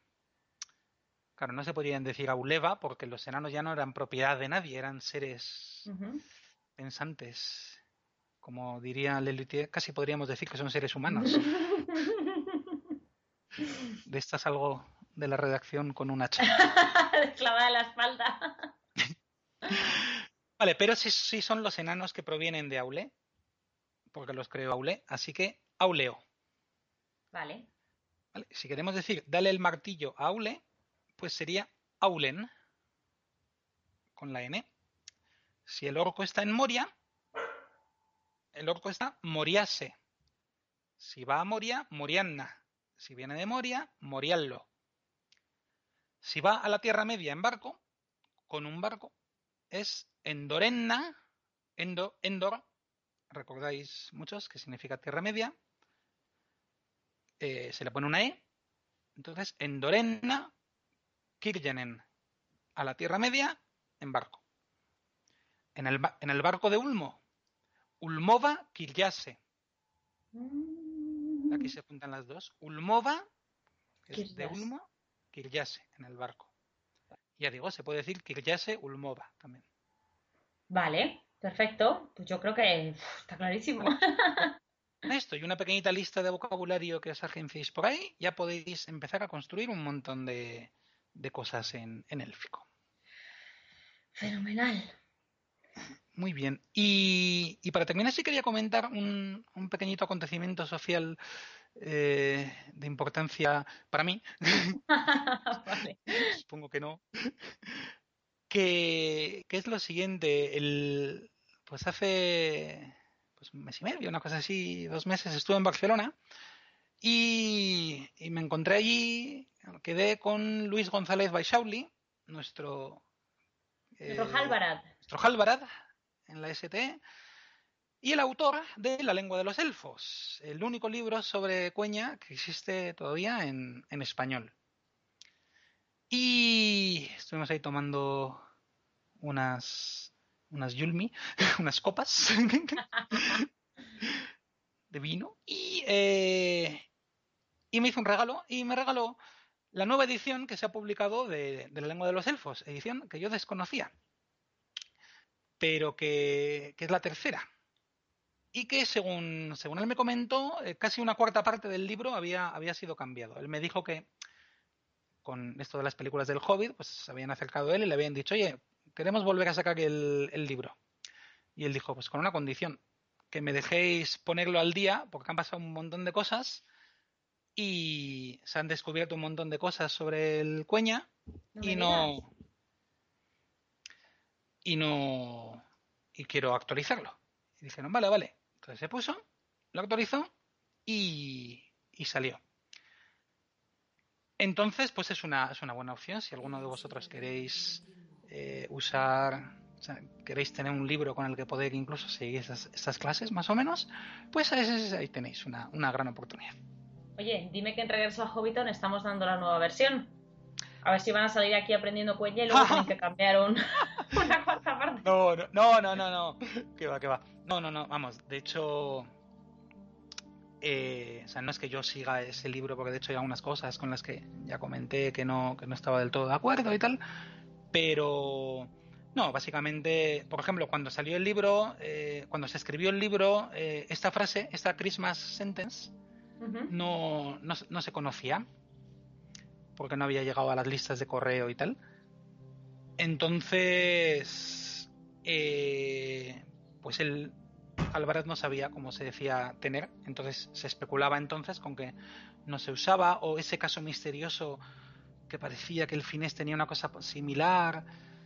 Bueno, había por ahí hipótesis. Salió esta frase y ya fue como, vale, no, se dice Harja, ya está, no tiene más misterio. Entonces, pues eso, Vale. son ese tipo de cosas las que ha actualizado.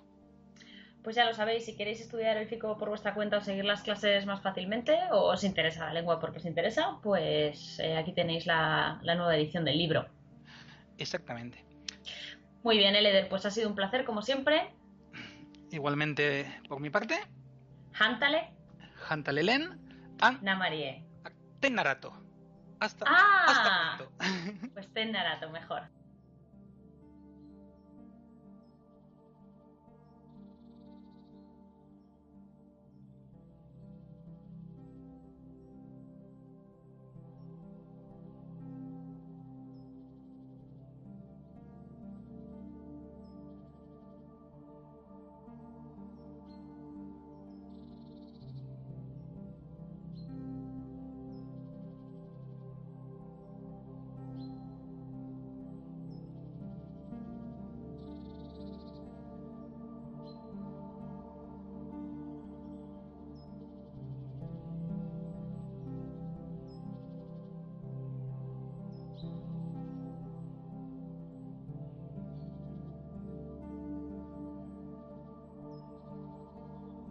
La sala de los cuentos.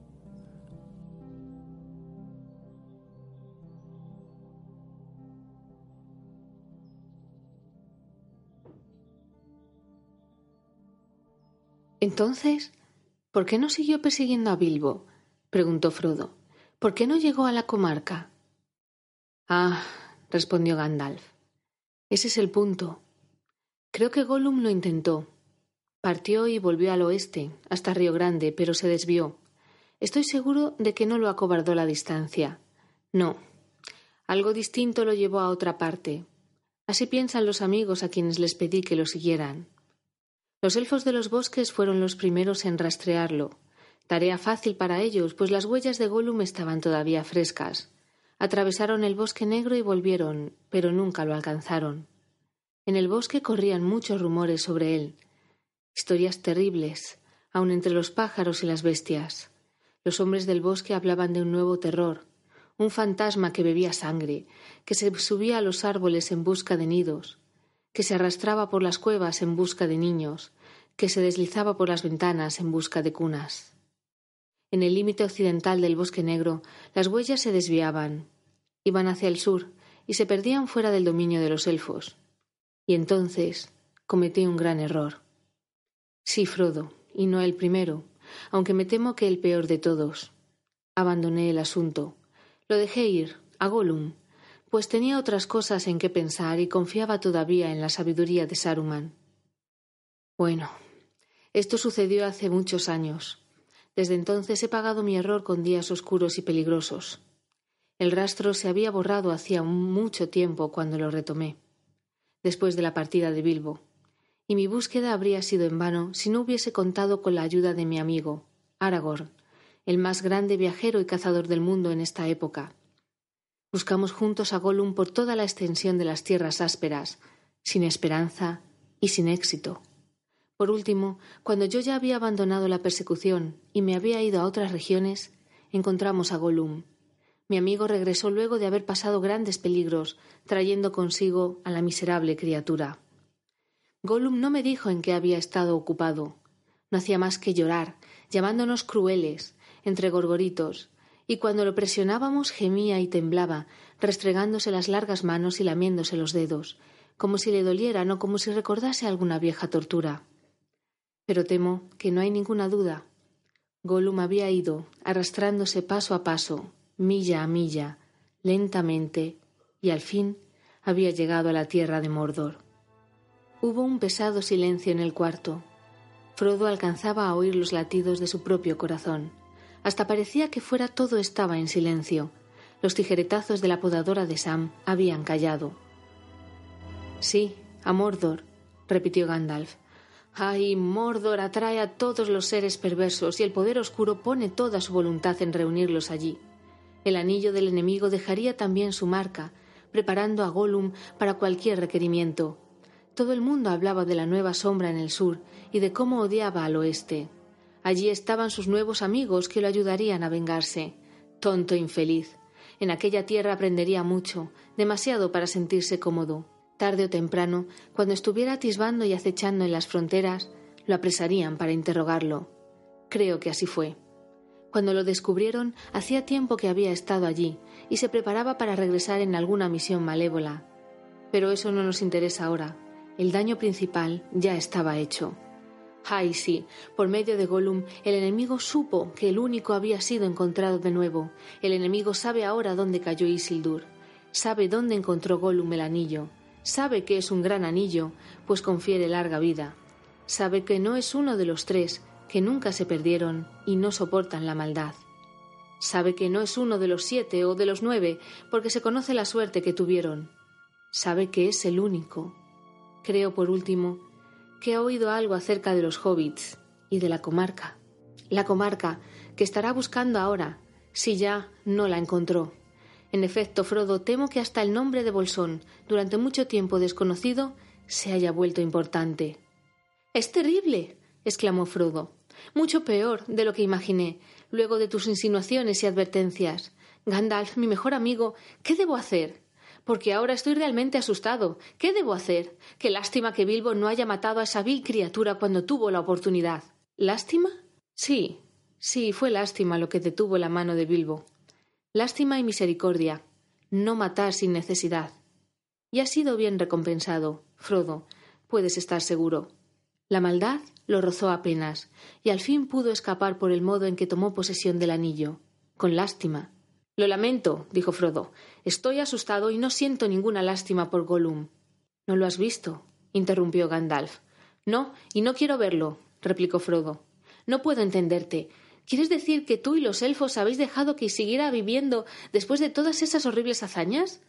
Ahora, de cualquier modo, es tan malo como un orco y además un enemigo. Merece la muerte. La merece, sin duda. Muchos de los que viven merecen morir, y algunos de los que mueren merecen la vida. ¿Puedes devolver la vida?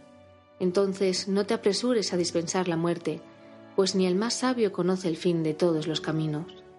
No hay muchas esperanzas de que Gollum tenga cura antes de morir, pero creo que aún podría salvarse. Está ligado al destino del anillo.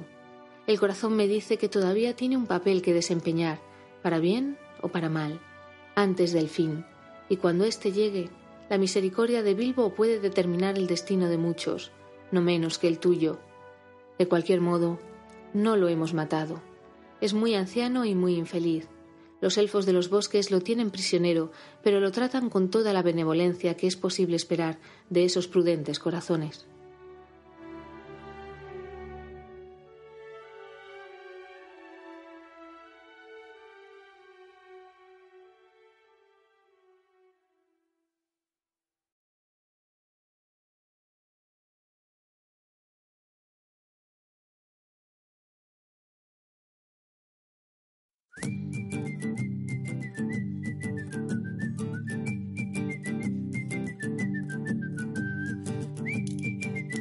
Estás escuchando Regreso a Hobbiton, el podcast de la Sociedad Tolkien Española. Puedes seguirnos a través de nuestra página de iVoox, Facebook, Twitter o nuestra página web sociedadtolkien.org.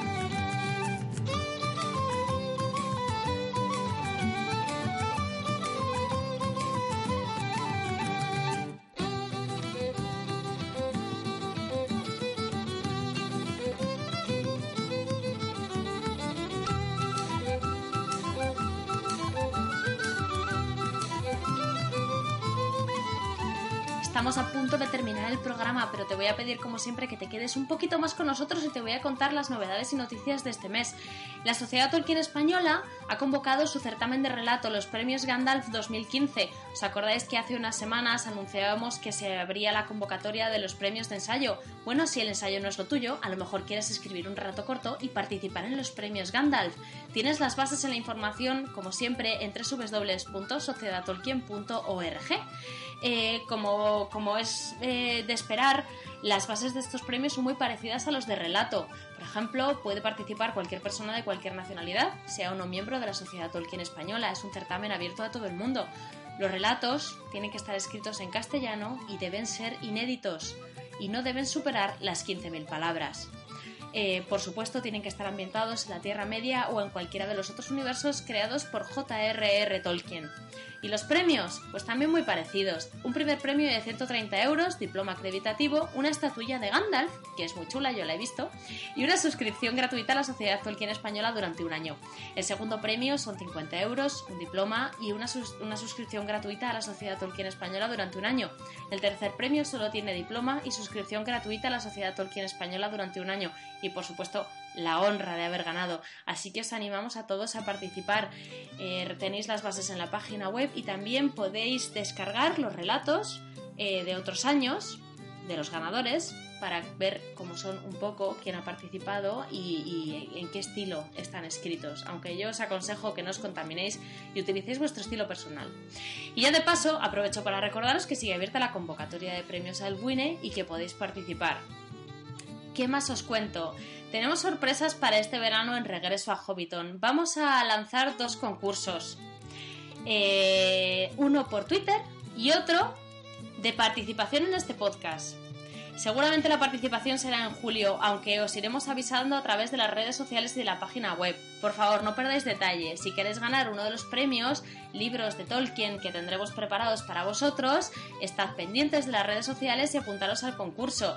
Pero mucho cuidado, porque el que sea aquí en antena va a ser un trivial Tolkien y las preguntas son muy, muy difíciles. Ahora, si eres un fan eh, incondicional, no tienes absolutamente nada que tener, anímate a participar. Y con esto llegamos ya así al final de nuestro programa. Habéis escuchado música de Alex Pérez Mansergas compuesta para el podcast y también del grupo Innerlands y su disco sobre hierbas y veneno. Eh, han estado con nosotros para la lectura María José Rodríguez y Rafael Fortún, como siempre.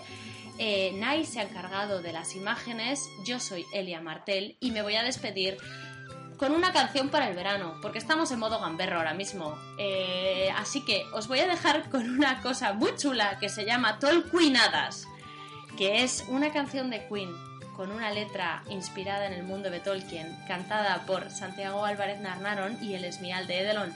Palantir Gaga, dedicada a Denethor, del que hemos hablado en la parte de los valores en la obra de Tolkien. Que lo disfrutéis y nos vemos en el próximo regreso a Hobbiton.